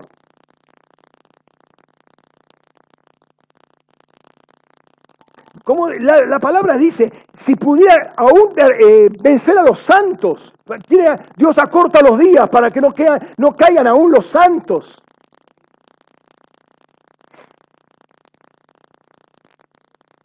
Ahora, el, el, mundo no puede contrarrestar esto. ¿Por qué? Porque está en manos del maligno. El mundo no puede. ¿Vos te crees que con un, cacerolazo, lo vas a resolver el problema? Que con pancartas, pasacalles, que basta de injusticia, ¿lo vas a resolver? No lo vas a resolver con eso. Sí, está bien la manifestación, hacela, pero yo no voy a aprender en eso. ¿Por qué? Porque no sirve eso para vencerlo. ¿Qué es lo que sirve? Escuchar el trono de Dios, eso es lo que sirve. Eso es lo que sirve.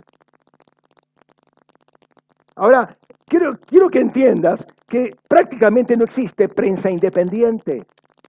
No existe eso. Todo está movido y está pagado por poderes supranacionales. La droga no es un tema local. Está ingresa, porque de, de arriba le dicen, déjame ingresar la droga porque quiero destruir esto. O sea, ¿vos te crees que? Uy, eh, tomamos un cargamento de, de 100 kilos de cocaína. Sí, ¿cuántos entraron por la puerta de atrás? Eso no te lo dicen. Entonces creen, wow, mira, estamos luchando contra el narcotráfico. Eh, atacamos, agarramos 500, 100 eh, kilos, 500 kilos. ¿Y cuántas toneladas entraron por otro lado? Eso no aparece en ningún lado. Pero que entraron, entraron. Entonces, Dios le dio la capacidad a la iglesia, a los santos, de resolver estos problemas. Ellos tienen la autoridad para hacerlo. ¿Por qué? Porque Dios dio autoridad a la iglesia, no al mundo. ¿sí? Entonces, eh, fíjate, vuelvo a repetir este pasaje. Salmo 149, los versículos 6 al 8, que enaltezcan a Elohim con sus gargantas y en su diestra sostengan la espada de doble filo para tomar venganza entre las naciones y dar castigo a los gentiles, para aprisionar a sus reyes con grilletes y a sus nobles con cadena de hierro. Estos son los puntos. Enaltecer al Señor, usar la autoridad de la palabra de Dios, ejecutar venganza sobre las entidades enemigas, castigar a los espíritus impíos, atar y remover a los que se sientan en los tronos con, del raquía con cadenas, como también a los principados y potestades. Eso es la autoridad que tenemos nosotros. Si no, ¿para qué tenemos el Salmo escrito ahí? Hace 2.500 años, 3.000 años está ese, ese Salmo ahí dando vueltas. Eso es lo que tenemos que hacer nosotros. Hoy prácticamente, ya les vuelvo a repetir, toda la prensa, no hay prensa libre, no hay prensa independiente. ¿Por qué? Porque el que quiere decir verdad lo cortan, lo cortan del programa, lo cortan de la televisión y lo cortan, lo cortan internacionalmente. Recuerden cuando hicimos la guerra, la, la escuela de semillas, ¿se acuerdan? Dos años atrás hicimos la cuerda de semillas.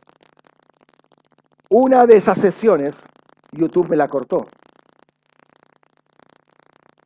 ¿Por qué? Porque la información que yo estaba dando no estaba en, todo el verso de ellos, porque hablé de la, ¿de la qué era? De la genética. Y no les gustó. Y me cuidé de evitar algunas palabras que sé que los algoritmos la detectan ahí, me cortan. Evité esas palabras. Pero me lo cortaron. Gracias a Dios uno había bajado todo y pude recuperarlo. Uno, un, seguidor, eh, uno que había comprado en la escuela de Colombia, lo había grabado, bajado inmediatamente y pude recuperarlo. Después me lo pasó él, ¿no? Pero en fin. Eh, entonces, toda esta, esta guerra, estas aguas caudalosas que buscan ahogarte, buscan arrastrarte, están en la medicina, están en las noticias, están en los gobiernos, están con las guerras. Vos estás escuchando lo que quieren que escuches, no la verdad. Y lamentablemente muchas veces la iglesia se hace una antena repetidora de lo que se está transmitiendo por los, por los medios y no de la voz de Dios. No están escuchando la voz de Dios. Están escuchando la voz de los medios. Y está replicando lo que dicen los medios.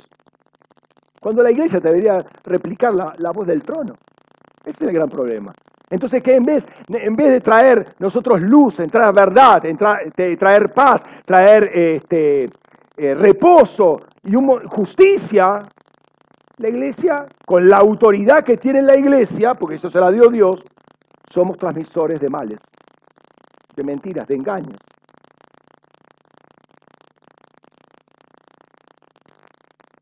Es toda una guerra de desinformación, como dice la palabra por ahí. Ay, no. Eh, cuyas bocas hablan falsedad y cuya diestra jura en falso. Por eso se hace imperioso más que nunca estar sintonizado con el cielo. ¿Sí? Estar afinado con el trono de Dios. De Él recibimos la verdad. La mentira es gratuita. La mentira la tenés por todos lados. Habla con el vecino, ya tenés una mentira. Escuchar la radio, la radio, la televisión, internet, ya tenés otra mentira. Escuchar la verdad, ahí te tenés comprometiendo. ¿Por qué? Porque no le vas a caer bien al mundo. Ahí te vas a estar comprometiendo.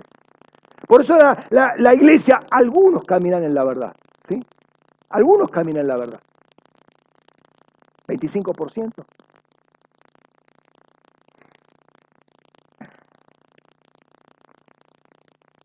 Algunos caminan en la verdad.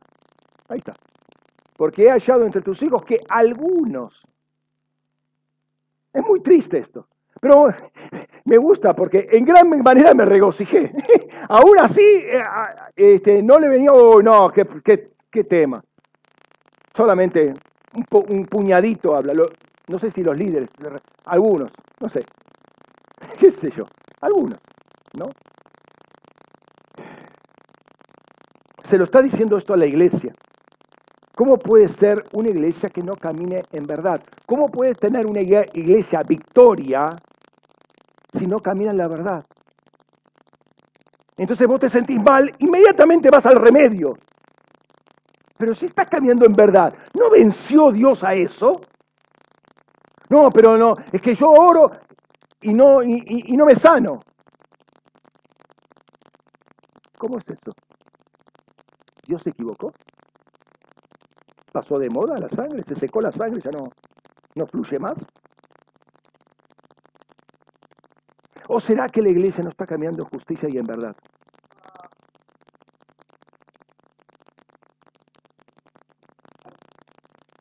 No podemos vencer eso y vamos a vencer los principados y potestades que están sobre una ciudad y un país.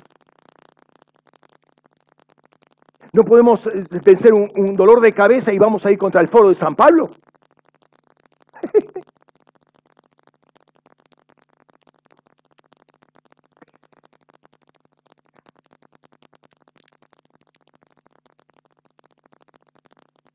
y como replicando lo que dijo hasta aquí, los versículos siguientes a los que habíamos visto del Salmo 144, vuelven a hablar nuevamente lo mismo, fíjate, Salmo los versículos 10 y 11 dice, tú das victoria a los reyes, tú protegiste a David tu esclavo, defiéndeme de la espada cruel, líbrame de la mano del extranjero, cuya boca habla falsedad y cuya diestra jura en falso.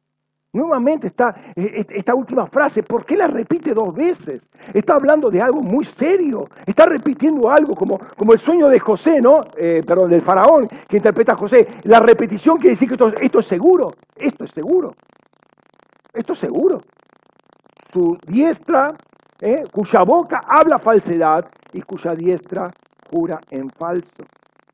Dios da victoria a los reyes, Dios da victoria a David en particular, como Dios Jesús eh, eh, venció, él, él da la victoria a su iglesia. Dios da la victoria a su iglesia.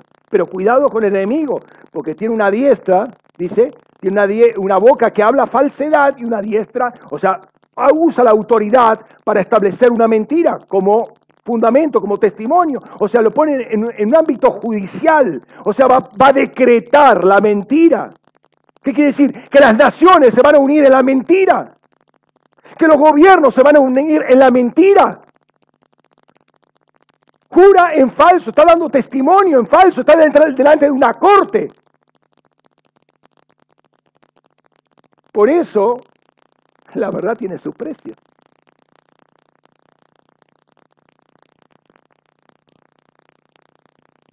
Ahora dice en este pasaje, ¿eh?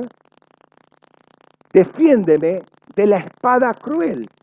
Pero antes la espada era la espada de doble filo que salía a la boca. O sea, la espada cruel son las palabras que se lanzan. Líbrame de esa espada cruel, esas saetas, esa espada que vienen a clavártelas en las espaldas o, vienen a cortar cabeza. Líbrame, líbrame, dice, ¿no? ¿Eh? Dios defiende Dios te defiende del incircunciso, de los demonios que te quieren llevar contra, eh, eh, te quieren llevar, quieren poner causas delante de la corte celestial con mentiras. Entonces ahí Dios se, levanta como juez, perdón, como, como abogado y dice, no, no, yo presenté mi sangre. Pero son espadas, son saetas, son mentiras, son palabras que se van a lanzar contra ti. Y ahí no hay pancarta ni cacerolazo que valga. Ahí la sangre de Cristo. ¿No? A todo esto, ¿qué hace David? Y es interesante que eh, en medio de estas declaraciones bélicas, porque también eh, lo entiende como algo bélico. Él responde de la misma manera, pero también pone su matiz de adorador. Dice, oh Elohim, a ti cantaré cántico nuevo con salterio de diez cuerdas, entonaré salmos. Y apareció el decacordio nuevamente. Está en el medio. Guerra por un lado, guerra por el otro, en el medio, yo voy a cantarte alabanza. Voy a estar con el decacordio, 10 es justicia, así que vamos a cantar, tocar cuerdas de justicia bien entonadas y se van a desaparecer todos, tus, todos los enemigos de David, de los enemigos de los reyes y demás. ¿sí? Una vida en justicia da correcta entonación. ¿Quieres tener bien entonadas tus cuerdas? Viví en justicia. ¿Hasta, cuándo, hasta, qué punto el cántico nuevo no libera ejército de ángeles? Eh, de nuevo, o sea, no, pensemos en la canción como un momento, como eh, un colchón de música y nosotros empezamos a cantar. Eso no es la canción de la cual habla la escritura. Habla de hacer vibrar las cuerdas de tu alma conforme a la entonación que viene del cielo que tiene que ver con andar en justicia, andar en verdad. Si no, no hay entonación que valga, no hay canción que valga, no hay un, ponerle un concierto, poner 24-7, no, no funciona así. No funciona eso es un engaño. ¿Qué te crees que en el hogar, en el hogar, en el hogar? Vos te pasas cantando todo eso, ah, en el hogar va a ser la luz de Cristo. No, hermano. Si no vivís en justicia no va a haber absolutamente nada. ¿Cómo está comprometido nuestro corazón en justicia para soltar un cántico nuevo? Dense cuenta que cántico nuevo no es cántico, perdón, sí, cántico nuevo no es cántico espontáneo. Cualquiera puede improvisar canciones. Cualquiera puede improvisar con algo de, habilidad, cualquiera puede improvisar melodías un, músico de jazz, e, es, su, su métier. Ahora, los de jazz no inventaron nada nuevo. Bach hacía una, eh, improvisaba canciones a seis voces y simétricas. Podías tocarla de adelante para atrás, de atrás para adelante, de la misma. O sea, cántico nuevo no es cántico espontáneo. Es algo más que eso, ¿no? hay justicia y verdad, es una afinación muy precisa para que esa voz salga, pero la voz que sale es la que viene del trono. Es la voz del Padre, es la voz del Hijo, es la voz del Espíritu Santo. La persona es un canal simplemente, pero es un canal limpio, ¿no? No comprometido con el mundo. Dedos preparados para, eh, para, para ejecutar el instrumento. ¿Cuáles son tus enemigos? ¿Cuál es la guerra que el Señor te da por ganada. Escucha bien acá, porque hay tres elementos muy importantes. En este salmo, fíjate, va a decir, versículos 12 al 15, dice, sean nuestros hijos como plantas crecidas en su juventud, y nuestras hijas como esquinas labradas, cual en un palacio, cual las de un palacio. Estén llenos nuestros graneros y provean toda clase de grano sean nuestros rebaños por miles y diez miles en nuestros contornos. Nuestros ganados vayan, eh, vaya bien cargado, sin ruptura y sin pérdida. Y no haya grito de alarma en nuestras plazas. Cuán bienaventurado es el pueblo que tiene esto, cuán bienaventurado es el pueblo cuyo Elohim es Yahvé. El primer punto que toca estos enemigos cuyas bocas hablan mentiras y cuyas manos juran en falso, es la familia. Lo primero que va a tocar es la familia. ¿Sí? Acá lo dice. La descendencia, las generaciones. Los enemigos, los que buscan, eh, los que usan su diestra para hablar mentira y juran en falso, lo que buscan es destruir física y espiritualmente a tu descendencia, hacer de ti vientre espiritual o físico estéril. Busca destruir la familia. Esto no es de ahora, esto viene desde década del, del 60 por lo menos. Hay todo un proceso que se fue dando, hoy es como una, una ola que, que va creciendo, ¿no?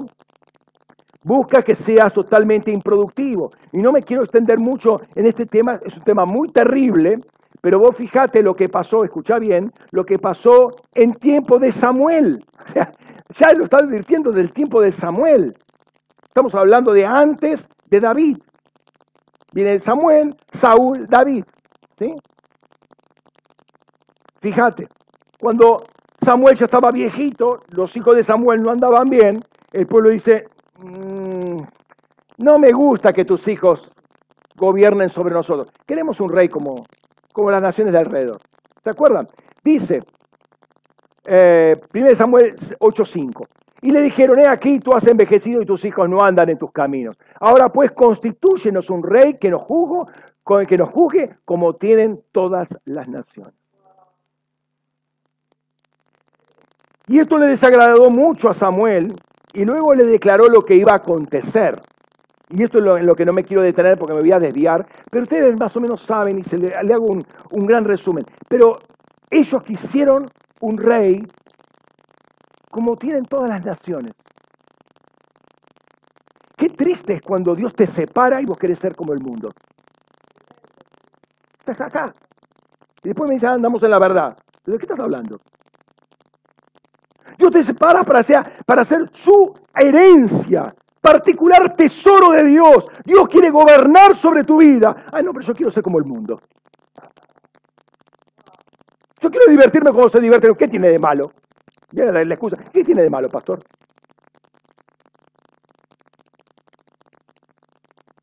Yo me quiero vestir como se viste el mundo. Yo quiero tatuarme como se tatúa el mundo. Yo quiero perforarme. Como... ¿Qué tiene de malo, pastor? Como el mundo. Cuando Dios dice, no, yo te separo. Porque la santidad de la verdad te separa. ¿Se dan cuenta que la verdad tiene un costo? Y muchos no quieren caminar en la verdad. Me alegré cuando algunos andaban en la verdad. Un 25%.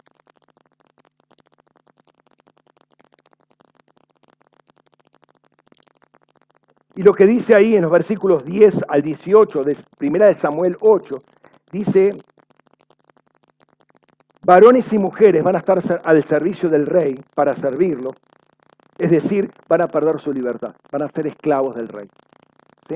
Van a expropiar campos, propiedades, van a poner impuestos que diezmarán a toda la hacienda. Pero ellos dijeron, no, pero queremos tener un, un, un rey como el mundo. No, no, no, Samuel, no me vengas con esas cosas. Tus hijos van a ir al servicio militar y van a morir en la guerra. Tus mujeres van a estar de esclavas al servicio del rey y van a formar el harem del rey. Ah, no, no, pero nosotros queremos, queremos un rey como el mundo, como un rey como las naciones. Queremos ser igual al mundo. Triste, ¿no? ¿Cuántos, ¿Cuántos hoy se tragan lo de la Agenda 2030?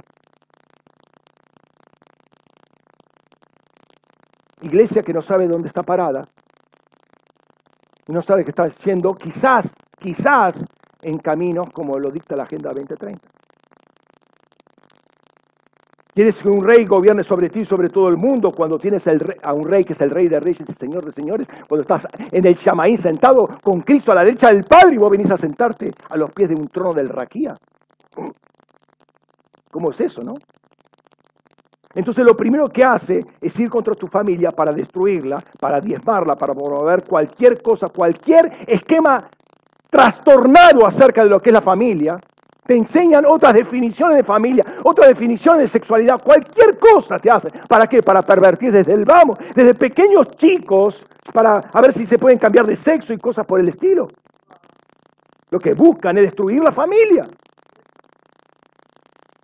Lo que buscan es que tus padres no te enseñen, que un Estado, un rey te enseñe.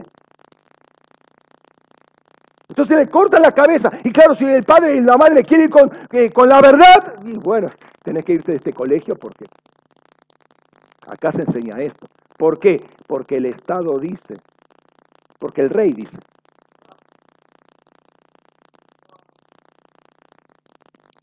Es la iglesia que quiere tener que quiere ser como el mundo.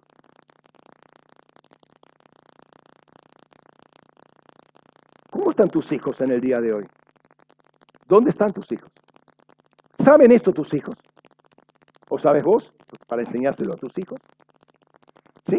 ¿Están, eh, ¿Están tocando con arpa de 10 cuerdas, con decacordio? ¿Están caminando en justicia tus hijos? Ay, mis hijos están en el ministerio. Eso no me decís absolutamente nada con estar en el ministerio. Porque hay tantos paganos en el ministerio, hay tantos pornógrafos en el ministerio. ¿Qué es ministerio ni ministerio? La pregunta es, ¿están tocando arpa de 10 cuerdas? ¿Están cantando en justicia? ¿Oyen la verdad? ¿Caminan en justicia? Ese es el punto. No si están en el ministerio o no están. Hay fornicarios en el ministerio. ¿De qué me estás hablando?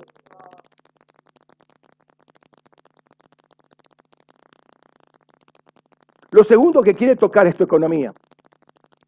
¿Sí? Ay, me olvidé de este pasaje. Ah, sí, acá está. ¿Eh? Estén llenos nuestros graneros y provean toda clase de grano. ¿Sí? Toda clase de grano. Sean nuestros rebaños por miles y diez miles en nuestros eh, contornos. Nuestro ganado vaya bien cargado y sin ruptura y sin pérdida. ¿Escuchaste esto? Año 2030, no tendrás nada y serás feliz. Esta es la gente de 2030.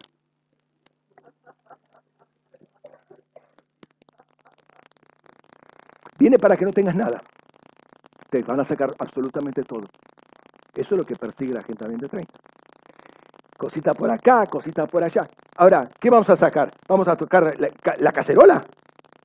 Vamos a golpear la... ¿Vos te crees vas a vencer con la cacerolazo? Esto, o con pancarta, eh, queremos justicia, queremos justicia. No vas a resolverlo nunca, hermano, así. Hay otras armas espirituales muy poderosas en Dios para destruir las fortalezas. Te vienen a sacar todo. Samuel decía que un rey como el que tiene la nación este va a sacar todo. ¿Sí? Ese es el nuevo orden mundial. ¿Cómo se evita eso? ¿O cómo se puede evitar eso? Yo creo que sí que se puede evitar. Porque si no, ¿para qué puso Dios a la iglesia? ¿Cuál es el rol de la iglesia si no es evitar todo esto? Vive en armonía con Cristo. La espada, perdón, la espada de tu boca es para atrapar a los reyes con grillos. A los reyes con grillos y a sus nobles con cadenas para encarcelarlos. Si Dios pudo encarcelar a los ángeles que pecaron en prisiones de oscuridad hasta el día del gran juicio, mirá si no podemos hacer esto nosotros, si venimos en la autoridad de Cristo, ¿no? Pero Él dice, no sé si está acá. Ah, no, no está, perdón. Ahora, Él adiestra tus manos para la guerra y tus dedos para la batalla. ¿sí? El tercer punto es este y no haya grito de alarma en, tus plazas, en nuestras plazas. O sea que está hablando de seguridad, ¿no? Y ellos son paz y seguridad. Desde 1945, hace más de 70 años que están diciendo paz y seguridad y todavía no evitaron ninguna guerra. Y te están comentando, ahora agregan paz, seguridad y derechos humanos. Como si ellos fueran los que determinan todo esto, ¿no? Hoy vemos toda una situación de caos. Y es lo que la agenda quiere. La agenda 2030 quiere destruir todo. Eh, quiere destruir todas las economías nacionales. Quiere, ¿Para qué? Para que todos dependan de allá. Escucharon lo de la, destrucción de los pollos, que querían hacer de los pollos con los huevos y demás, y destruyeron, no sé, 350 mil, 360 mil huevos. ¿Por qué? Porque la orden judicial no tomó en cuenta los huevitos.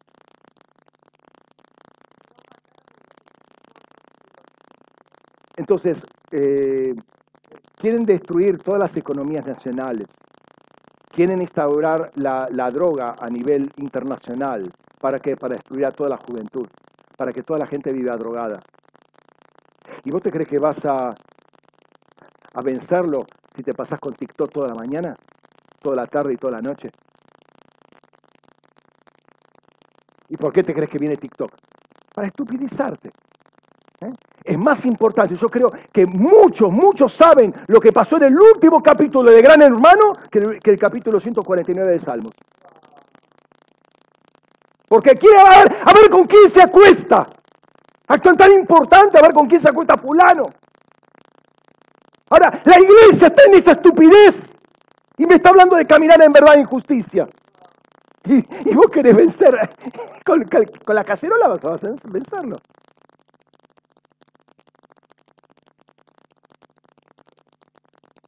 Me alegré porque algunos andaban en la verdad. ¿Mm? El narcotráfico, ya le digo, no es algo nacional. Encuentra pista de aterrizaje porque el gobierno quiere y el, gobierno... A ver, eh, la, la, soberanía nacional es algo que ya está de capas caídas, o sea, y menos en el caso de Argentina, que cada uno de nosotros, ¿saben cuánto debe cada uno de nosotros? Cada uno de nosotros debe 7 mil millones de dólares. Cada uno de nosotros. Si alguien lo puede pagar. Entonces, ¿de qué, de qué soberanía me estás hablando? Entonces, ¿vos querés plata? Eh, bueno, nota al pie, letrita chiquita, en gris, para que no sea muy notora, en gris. Pero vos tenés que hacer esto, esto, esto y aquello. Es lo que pasó con la legalización del aborto en, la, Argentina.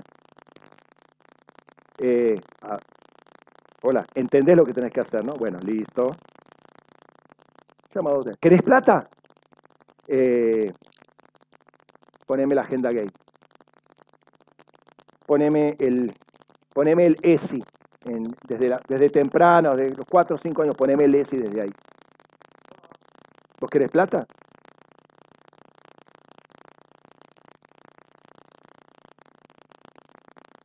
Su boca la utilizan para la mentira, su diestra para jurar en falso, para dar falso testimonio. ¿Sí? Ahora, el único o la única que puede detener todo esto es la iglesia. Porque Dios le dio autoridad, la iglesia le dio herramientas, armas, a la iglesia poderosísima. Entonces, ¿qué hace el Estado? Le entrega dádivas a la iglesia. Le entrega un par de chapas, algunos ladrillos, la exime de impuestos y le permite al, intendente, al candidato al intendente a subirse para que dé una palabra y después uno sale en la...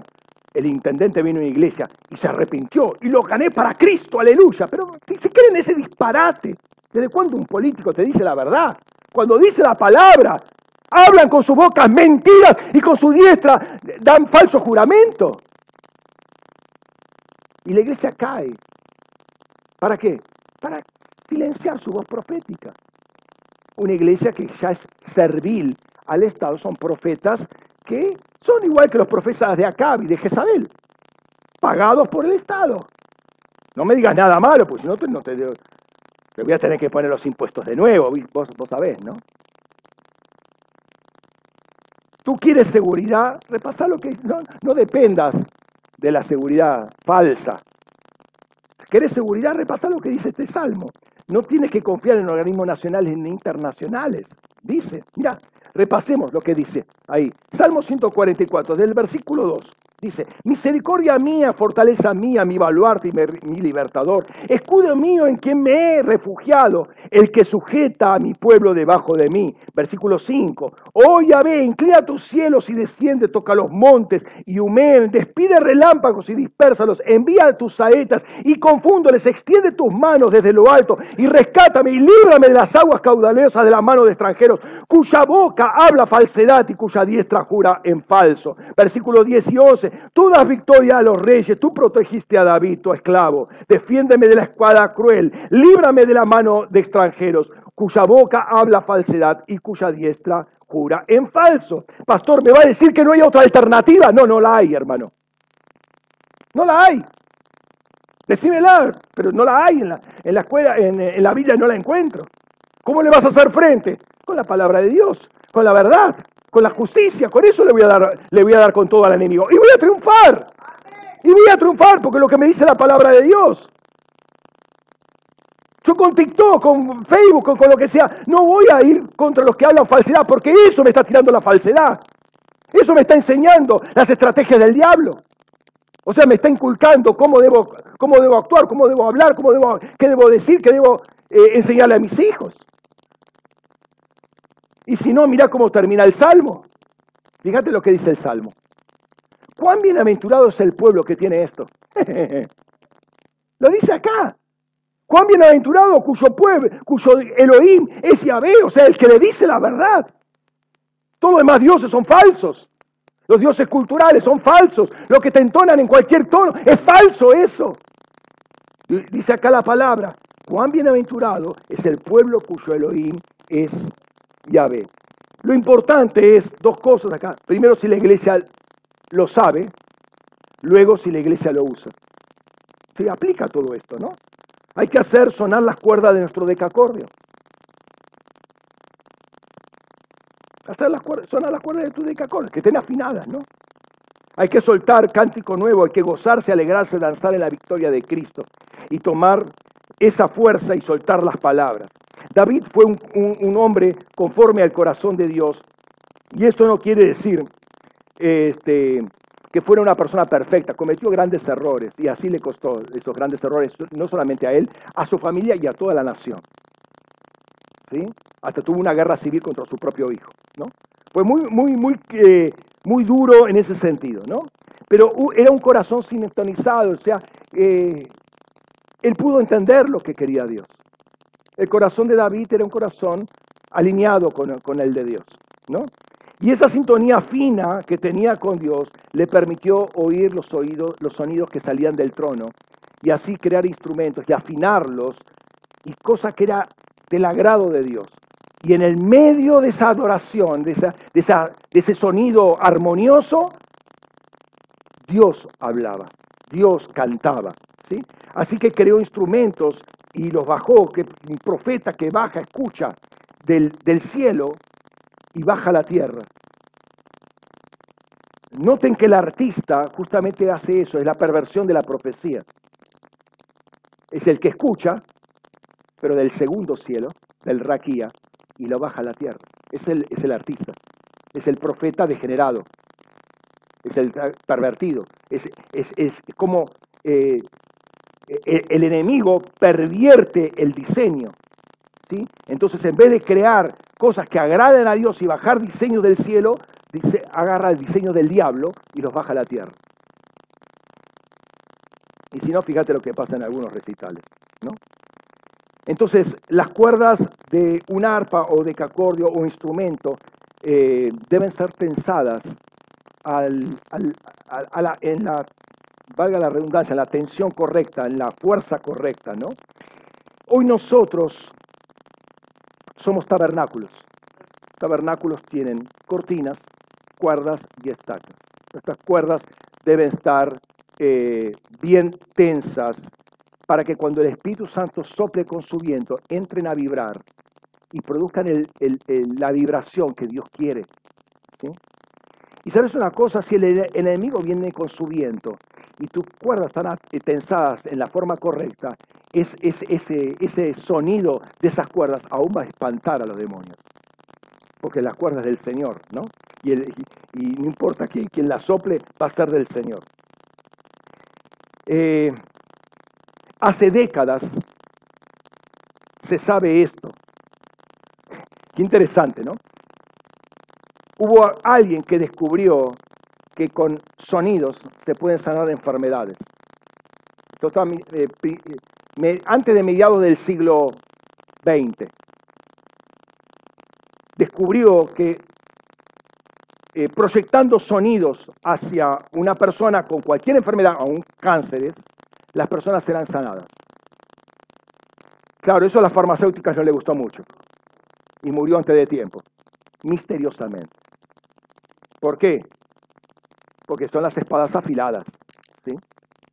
Son las, las palabras que hablan mentira. Eh, entonces, se ha visto que todas las células de nuestro cuerpo vibran en una determinada frecuencia. Cuando una célula está enferma, empieza a bajar la frecuencia. Entonces, claro, cuando estés enfermo, decile a las, a las células de tu cuerpo, levanten la frecuencia. Empezá a eh, entonarlas, a afinarlas, esas cuerdas de todo tu cuerpo, para que todo tu cuerpo, como gran ensamble de cuerdas, glorifiquen al Señor. Empezá a decirle a, tus cuerdas que empiecen a tensarse en la forma correcta, según el diseño. Nuestro cuerpo ¿eh? es todo una... Fíjate que la, la, palabra dice, Romanos capítulo 6, dice que presentarse eh, como sacrificio vivo y nuestros miembros como instrumentos de justicia.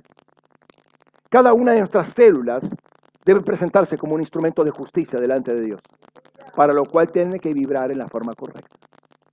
Hacelo, vibrar, ¿sí? Como dice la palabra, todo lo que respira, alabe al Señor. Salmo 150, versículo 6. Todo lo que respira, alabe al Señor. Tus cuerdas, perdón, tus células respiran, pues no estarían muertas. Todo, todas las células de nuestro cuerpo respiran. O sea, todas las células tienen que alabar al Señor. No hay otra forma que el enemigo cobre, eh, perdón, no hay forma que el enemigo cobre ventaja sobre ti.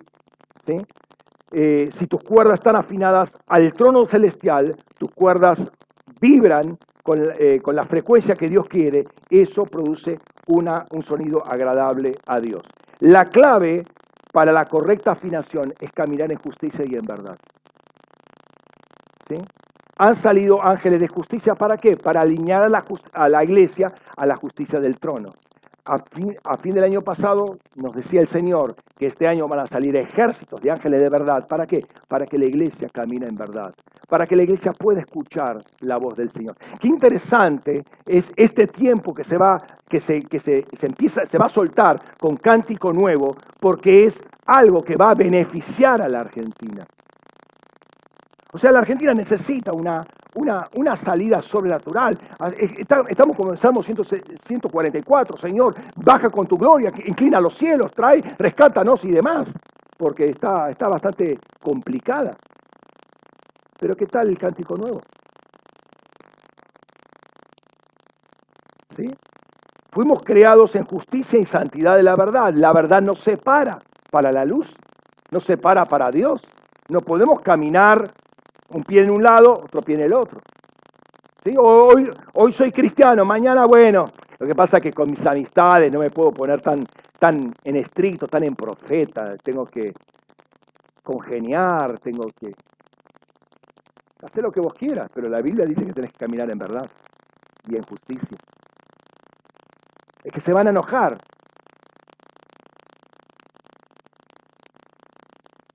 Mejor que no se enoje Dios, ¿no? Mejor que no se enoje Dios. Hay pastores, un, un agua fiesta es usted. Es cara de perro siempre. Caminar en justicia y en verdad, en santidad de la verdad. La verdad te separa. La verdad es santa. ¿sí? No podemos caminar en ambigüedades, no, no podemos tener dobles vidas. Y eso es caminar en, eh, o sea, caminar en doble vida caminar en oscuridad, en tiniebla, en no, no, no, no te metas con mi vida, así medio tener, este, caminar entre sombras, eso no es caminar ni en justicia ni en verdad. Eso es caminar en religión y en hipocresía. Eso le da autoridad al diablo. Nosotros como iglesia le damos autoridad al diablo. Dios quiere honrarnos, pero nos va a honrar cuando venzamos al enemigo. ¿Sí? Y uno lo vence con la justicia y con la verdad. Así como Dios lo hizo con, para David, eh, Dios lo quiere hacer con todos nosotros, adiestrar nuestras manos para la batalla y no, nuestros dedos para la guerra o al revés, las manos para la, guerra y los dedos para la batalla. ¿no? El cántico nuevo debe salir de nosotros. El cántico nuevo viene primeramente, acá hay dos cosas, odres nuevos y vino nuevo. Primero viene sobre personas nuevas, o sea, renacidas. El cántico nuevo no sale de odres viejos, de personas en Adán, nace de personas en Cristo. Y el otro viene del el vino nuevo. El vino nuevo es lo que oímos del trono de Dios. Ahí sale el, el, ¿cómo se llama? El cántico nuevo. No es improvisación solamente, es escuchar lo que está diciendo el trono. A ver, es que cante el Padre, ya no canto yo, no es cantar con mi razonamiento, no, no, no, no. Es cantar lo que dice el Padre. Es cantar lo que dice el Hijo. Es cantar lo que dice el Espíritu Santo. No canto yo. No canta mi razonamiento, no canta mi mente. Canta Dios a través mío. es el cántico. No es algo que tengo planificado, yo voy a decir esto. No, no, no, no, no, eso no es, no es cántico nuevo. Cántico nuevo es dejar que el Padre ah, cante a través mío. Es el sonido del Padre, el sonido del trono, el sonido del Hijo que salga, el sonido del Espíritu Santo. Pero tenemos que tener el oído afinado, ser de la verdad, andar en verdad, estar vestidos, revestidos de la verdad. Santos, la verdad separa. Cerra tus ojos un momento.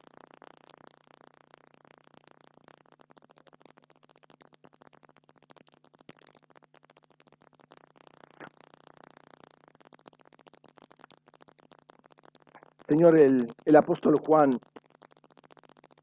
decía en uno de los últimos libros escritos en, en el canon del Nuevo Testamento, que estaba alegre, pero él estaba alegre. Pero no creo que sea eh, una, un patrón para que el cielo esté alegre cuando solamente algunos andan en la verdad, cuando tu verdad fue sacrificada, o aquel que, aquel que encarnó la, la verdad fue sacrificado para que nosotros podamos conocer la verdad y que anduviéramos en la verdad. Señor, entendemos que la mentira hoy está en el, en el aire que respiramos. Está por todos lados. La injusticia está por todos lados.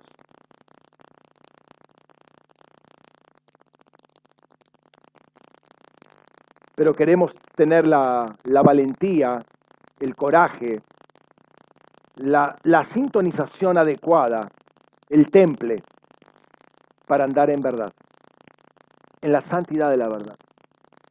No queremos ser como el mundo. No nos hiciste para ser como el mundo, nos sacaste del mundo, nos sacaste de Ur de los Caldeos, nos sacaste de una vida sin rumbo, sin Dios, sin esperanza en este mundo, para ponernos en el reino de tu Hijo amado, el Hijo de tu amor, Señor, no queremos conformarnos a este mundo, queremos conformarnos a ti, al que es la verdad. Y Señor, no importa cuántas voces se levanten, cuántas saetas vengan, cuántas armas forjadas contra mí quieran prevalecer, Señor, Señor, sabemos que no van a prevalecer porque tú pagaste un precio para que nosotros tengamos la victoria. Pero sabemos también que no es mágico, no es mágico. Señor, ayúdanos a andar en la verdad, a comprender día tras día el precio de la verdad, para definirnos por la verdad, para jugarnos por la verdad.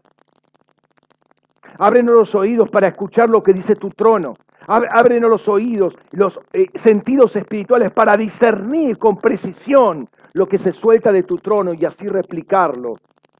Así soltar eh, eh, el sonido de la iglesia, la voz de la iglesia, la trompeta de la iglesia, la multiforme sabiduría de Dios que se ha soltado a los principados y potestades de este mundo los que se asientan en los celestiales, los que gobiernan sobre naciones, sobre pueblos, sobre lenguas, sobre muchedumbres, los que están eh, llevando todo eh, el mundo hacia un caos. Tú agarraste, tú tomaste a la iglesia, la sacaste de tu costado, Señor, para ser un instrumento para declarar esa verdad, para declarar eh, y, someter a reyes y a nobles con cadena de hierro, con prisiones eternas. Pero queremos andar en la verdad, Señor. Y en el nombre de Cristo Jesús, Señor, saca de cada uno de nosotros cualquier vestigio, cualquier acomodamiento, cualquier eh, costumbre que tenga raíz de mentira en nuestras vidas.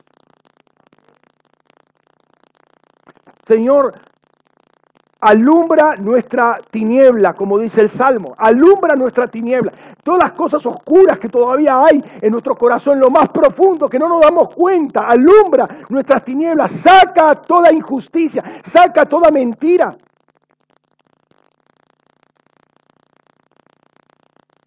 Para poder caminar en verdad. Para ser revestidos de verdad. Como hijos de la luz, como hijos del día.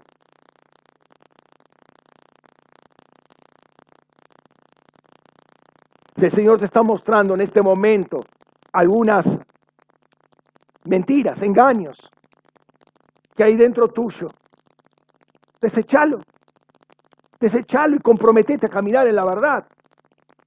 Comprometete a caminar en la verdad, pero muy costoso. Comprometete a caminar en la verdad. Tenés el respaldo de Dios. Tenés la seguridad de Dios. Tenés todo un futuro de Dios. Hay prosperidad de Dios. Hay familia de Dios. Hay seguridad de Dios.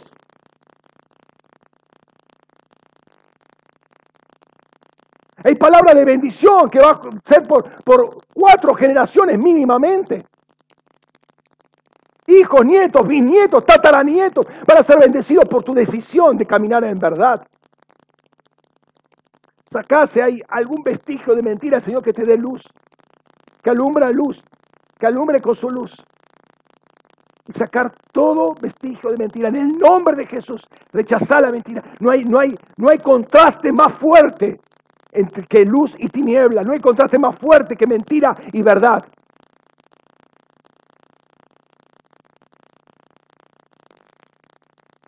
Desechar, desechar todas esas mentiras. Comprometete con el Señor. Comprometete con el Señor en este momento. Deja de vivir en el engaño, vivir en el engaño, vivir en la mentira, vivir en una fantasía, es vivir en la mentira. No le des rienda suelta a tu cerebro, a tu mente, para seguir elaborando mentiras. Vidas falsas, vidas dobles, eso es una mentira, hermano.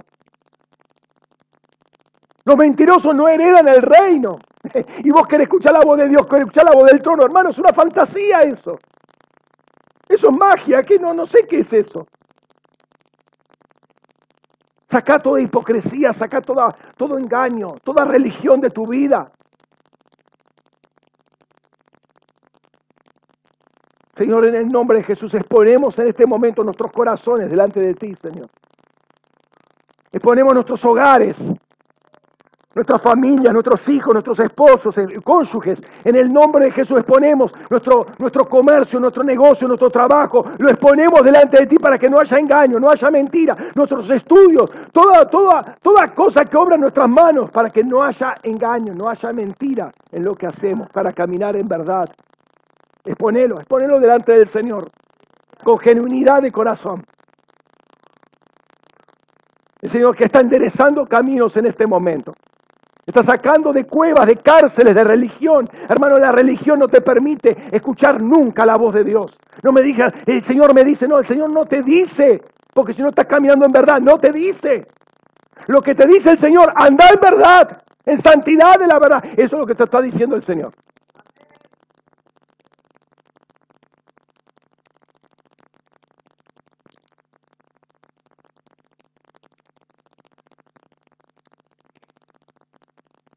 Exponete delante del Señor. Exponete delante del Señor.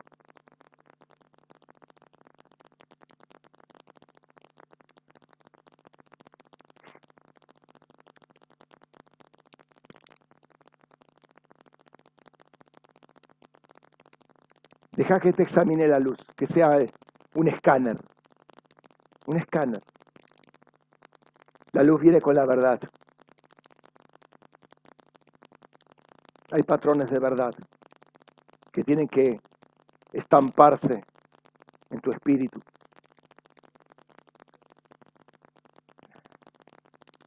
Padre, en el nombre de Jesús, perdón por tanto tiempo, Señor, que estuvimos viviendo dobles vidas.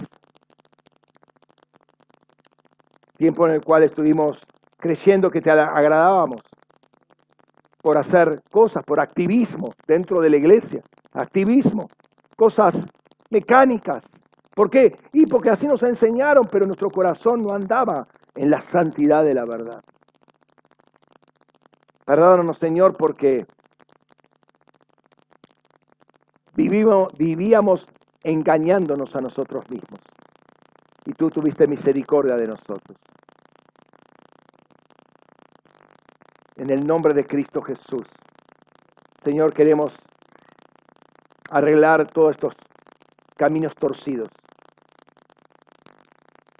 y tensar nuestras cuerdas para oír tu voz, para que salga tu cántico, que salga el sonido del trono por nuestras bocas. Porque eso cambia, cambia toda la atmósfera, cambia no solamente nuestras vidas y nuestra casa, cambia provincia, cambia una nación.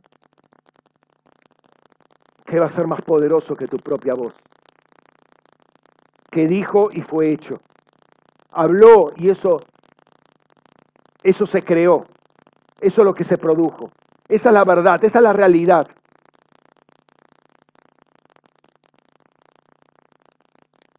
En el nombre de Jesús. En el nombre de Jesús. Te honramos a ti, Jesús. Te honramos a ti, papá. Exaltamos tu nombre, Rey. Sea tu verdad en nuestros labios, porque la abundancia del corazón habla nuestra boca. Y no seamos un 25% que andamos en la verdad. Cuando tú, tú has provisto para que el 100% pueda andar. En el nombre de Jesús. En el nombre de Jesús. Amén. Vamos a, a prepararnos para la, la cena del Señor.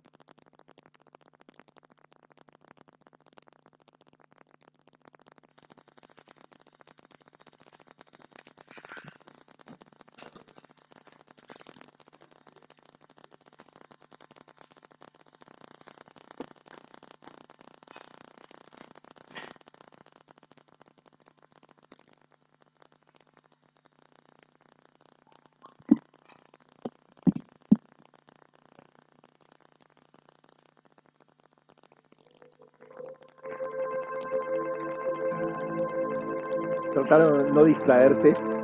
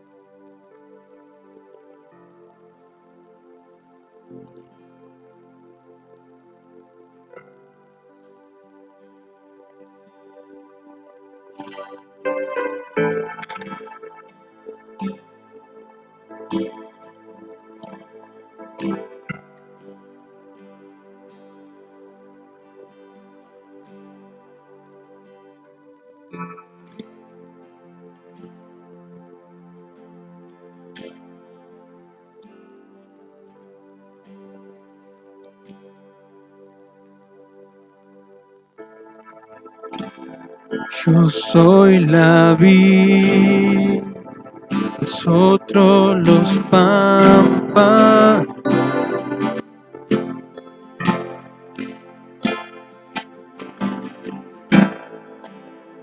Permanecer en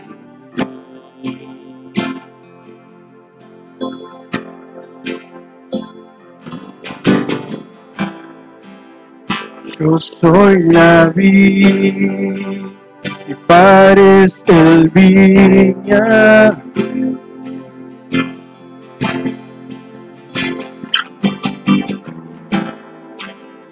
Permanece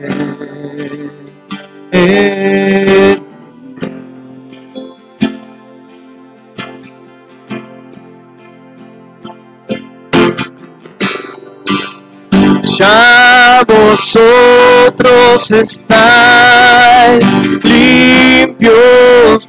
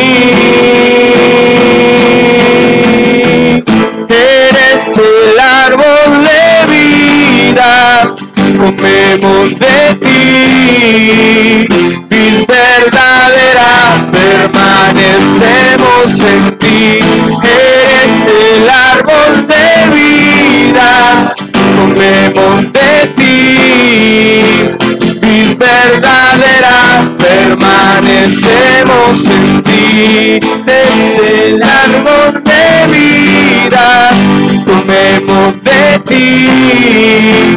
Vid verdadera, permanecemos en ti. Eres el árbol de vida, comemos de ti.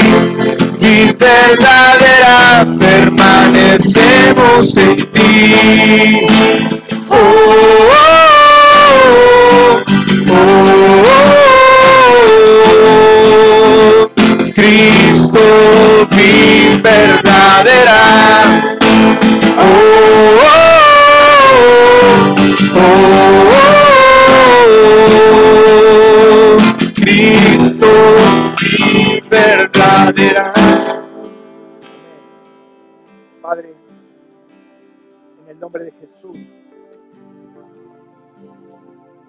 tomamos este pan y esta copa, Señor, por la cual te damos gracias, porque es tu cuerpo que fue partido por nosotros y tu sangre derramada a favor nuestro para limpiar todos nuestros pecados, para poder conocer tu justicia, experimentarla y vivir en ella. Pero también conociendo la verdad, queremos ser revestidos de ella en este momento y andar en esa verdad. Gracias porque fuimos creados en justicia y en santidad de la verdad y nos revestimos de ese hombre nuevo. Nos revestimos, Señor, de Cristo, en el nombre de Cristo Jesús.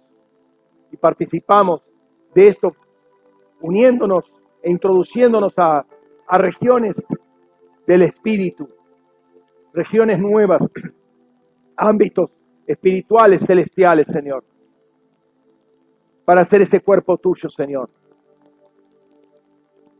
En el nombre de Jesús. Amén. Amén. Participa.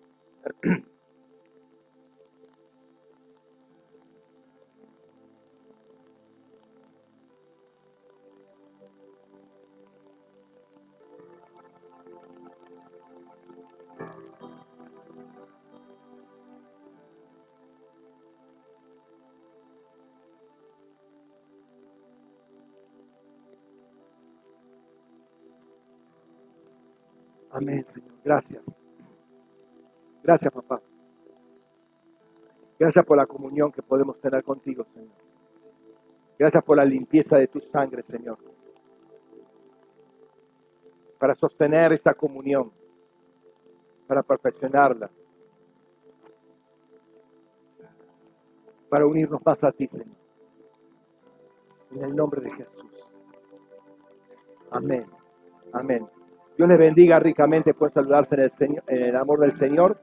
Nos vemos la semana que viene. Saludo a los que están del otro lado de la cámara, toda la gente de, de Rosario y de otros lugares que nos están siguiendo. El Señor los bendiga y tenga una excelente semana con todos ustedes. Amén.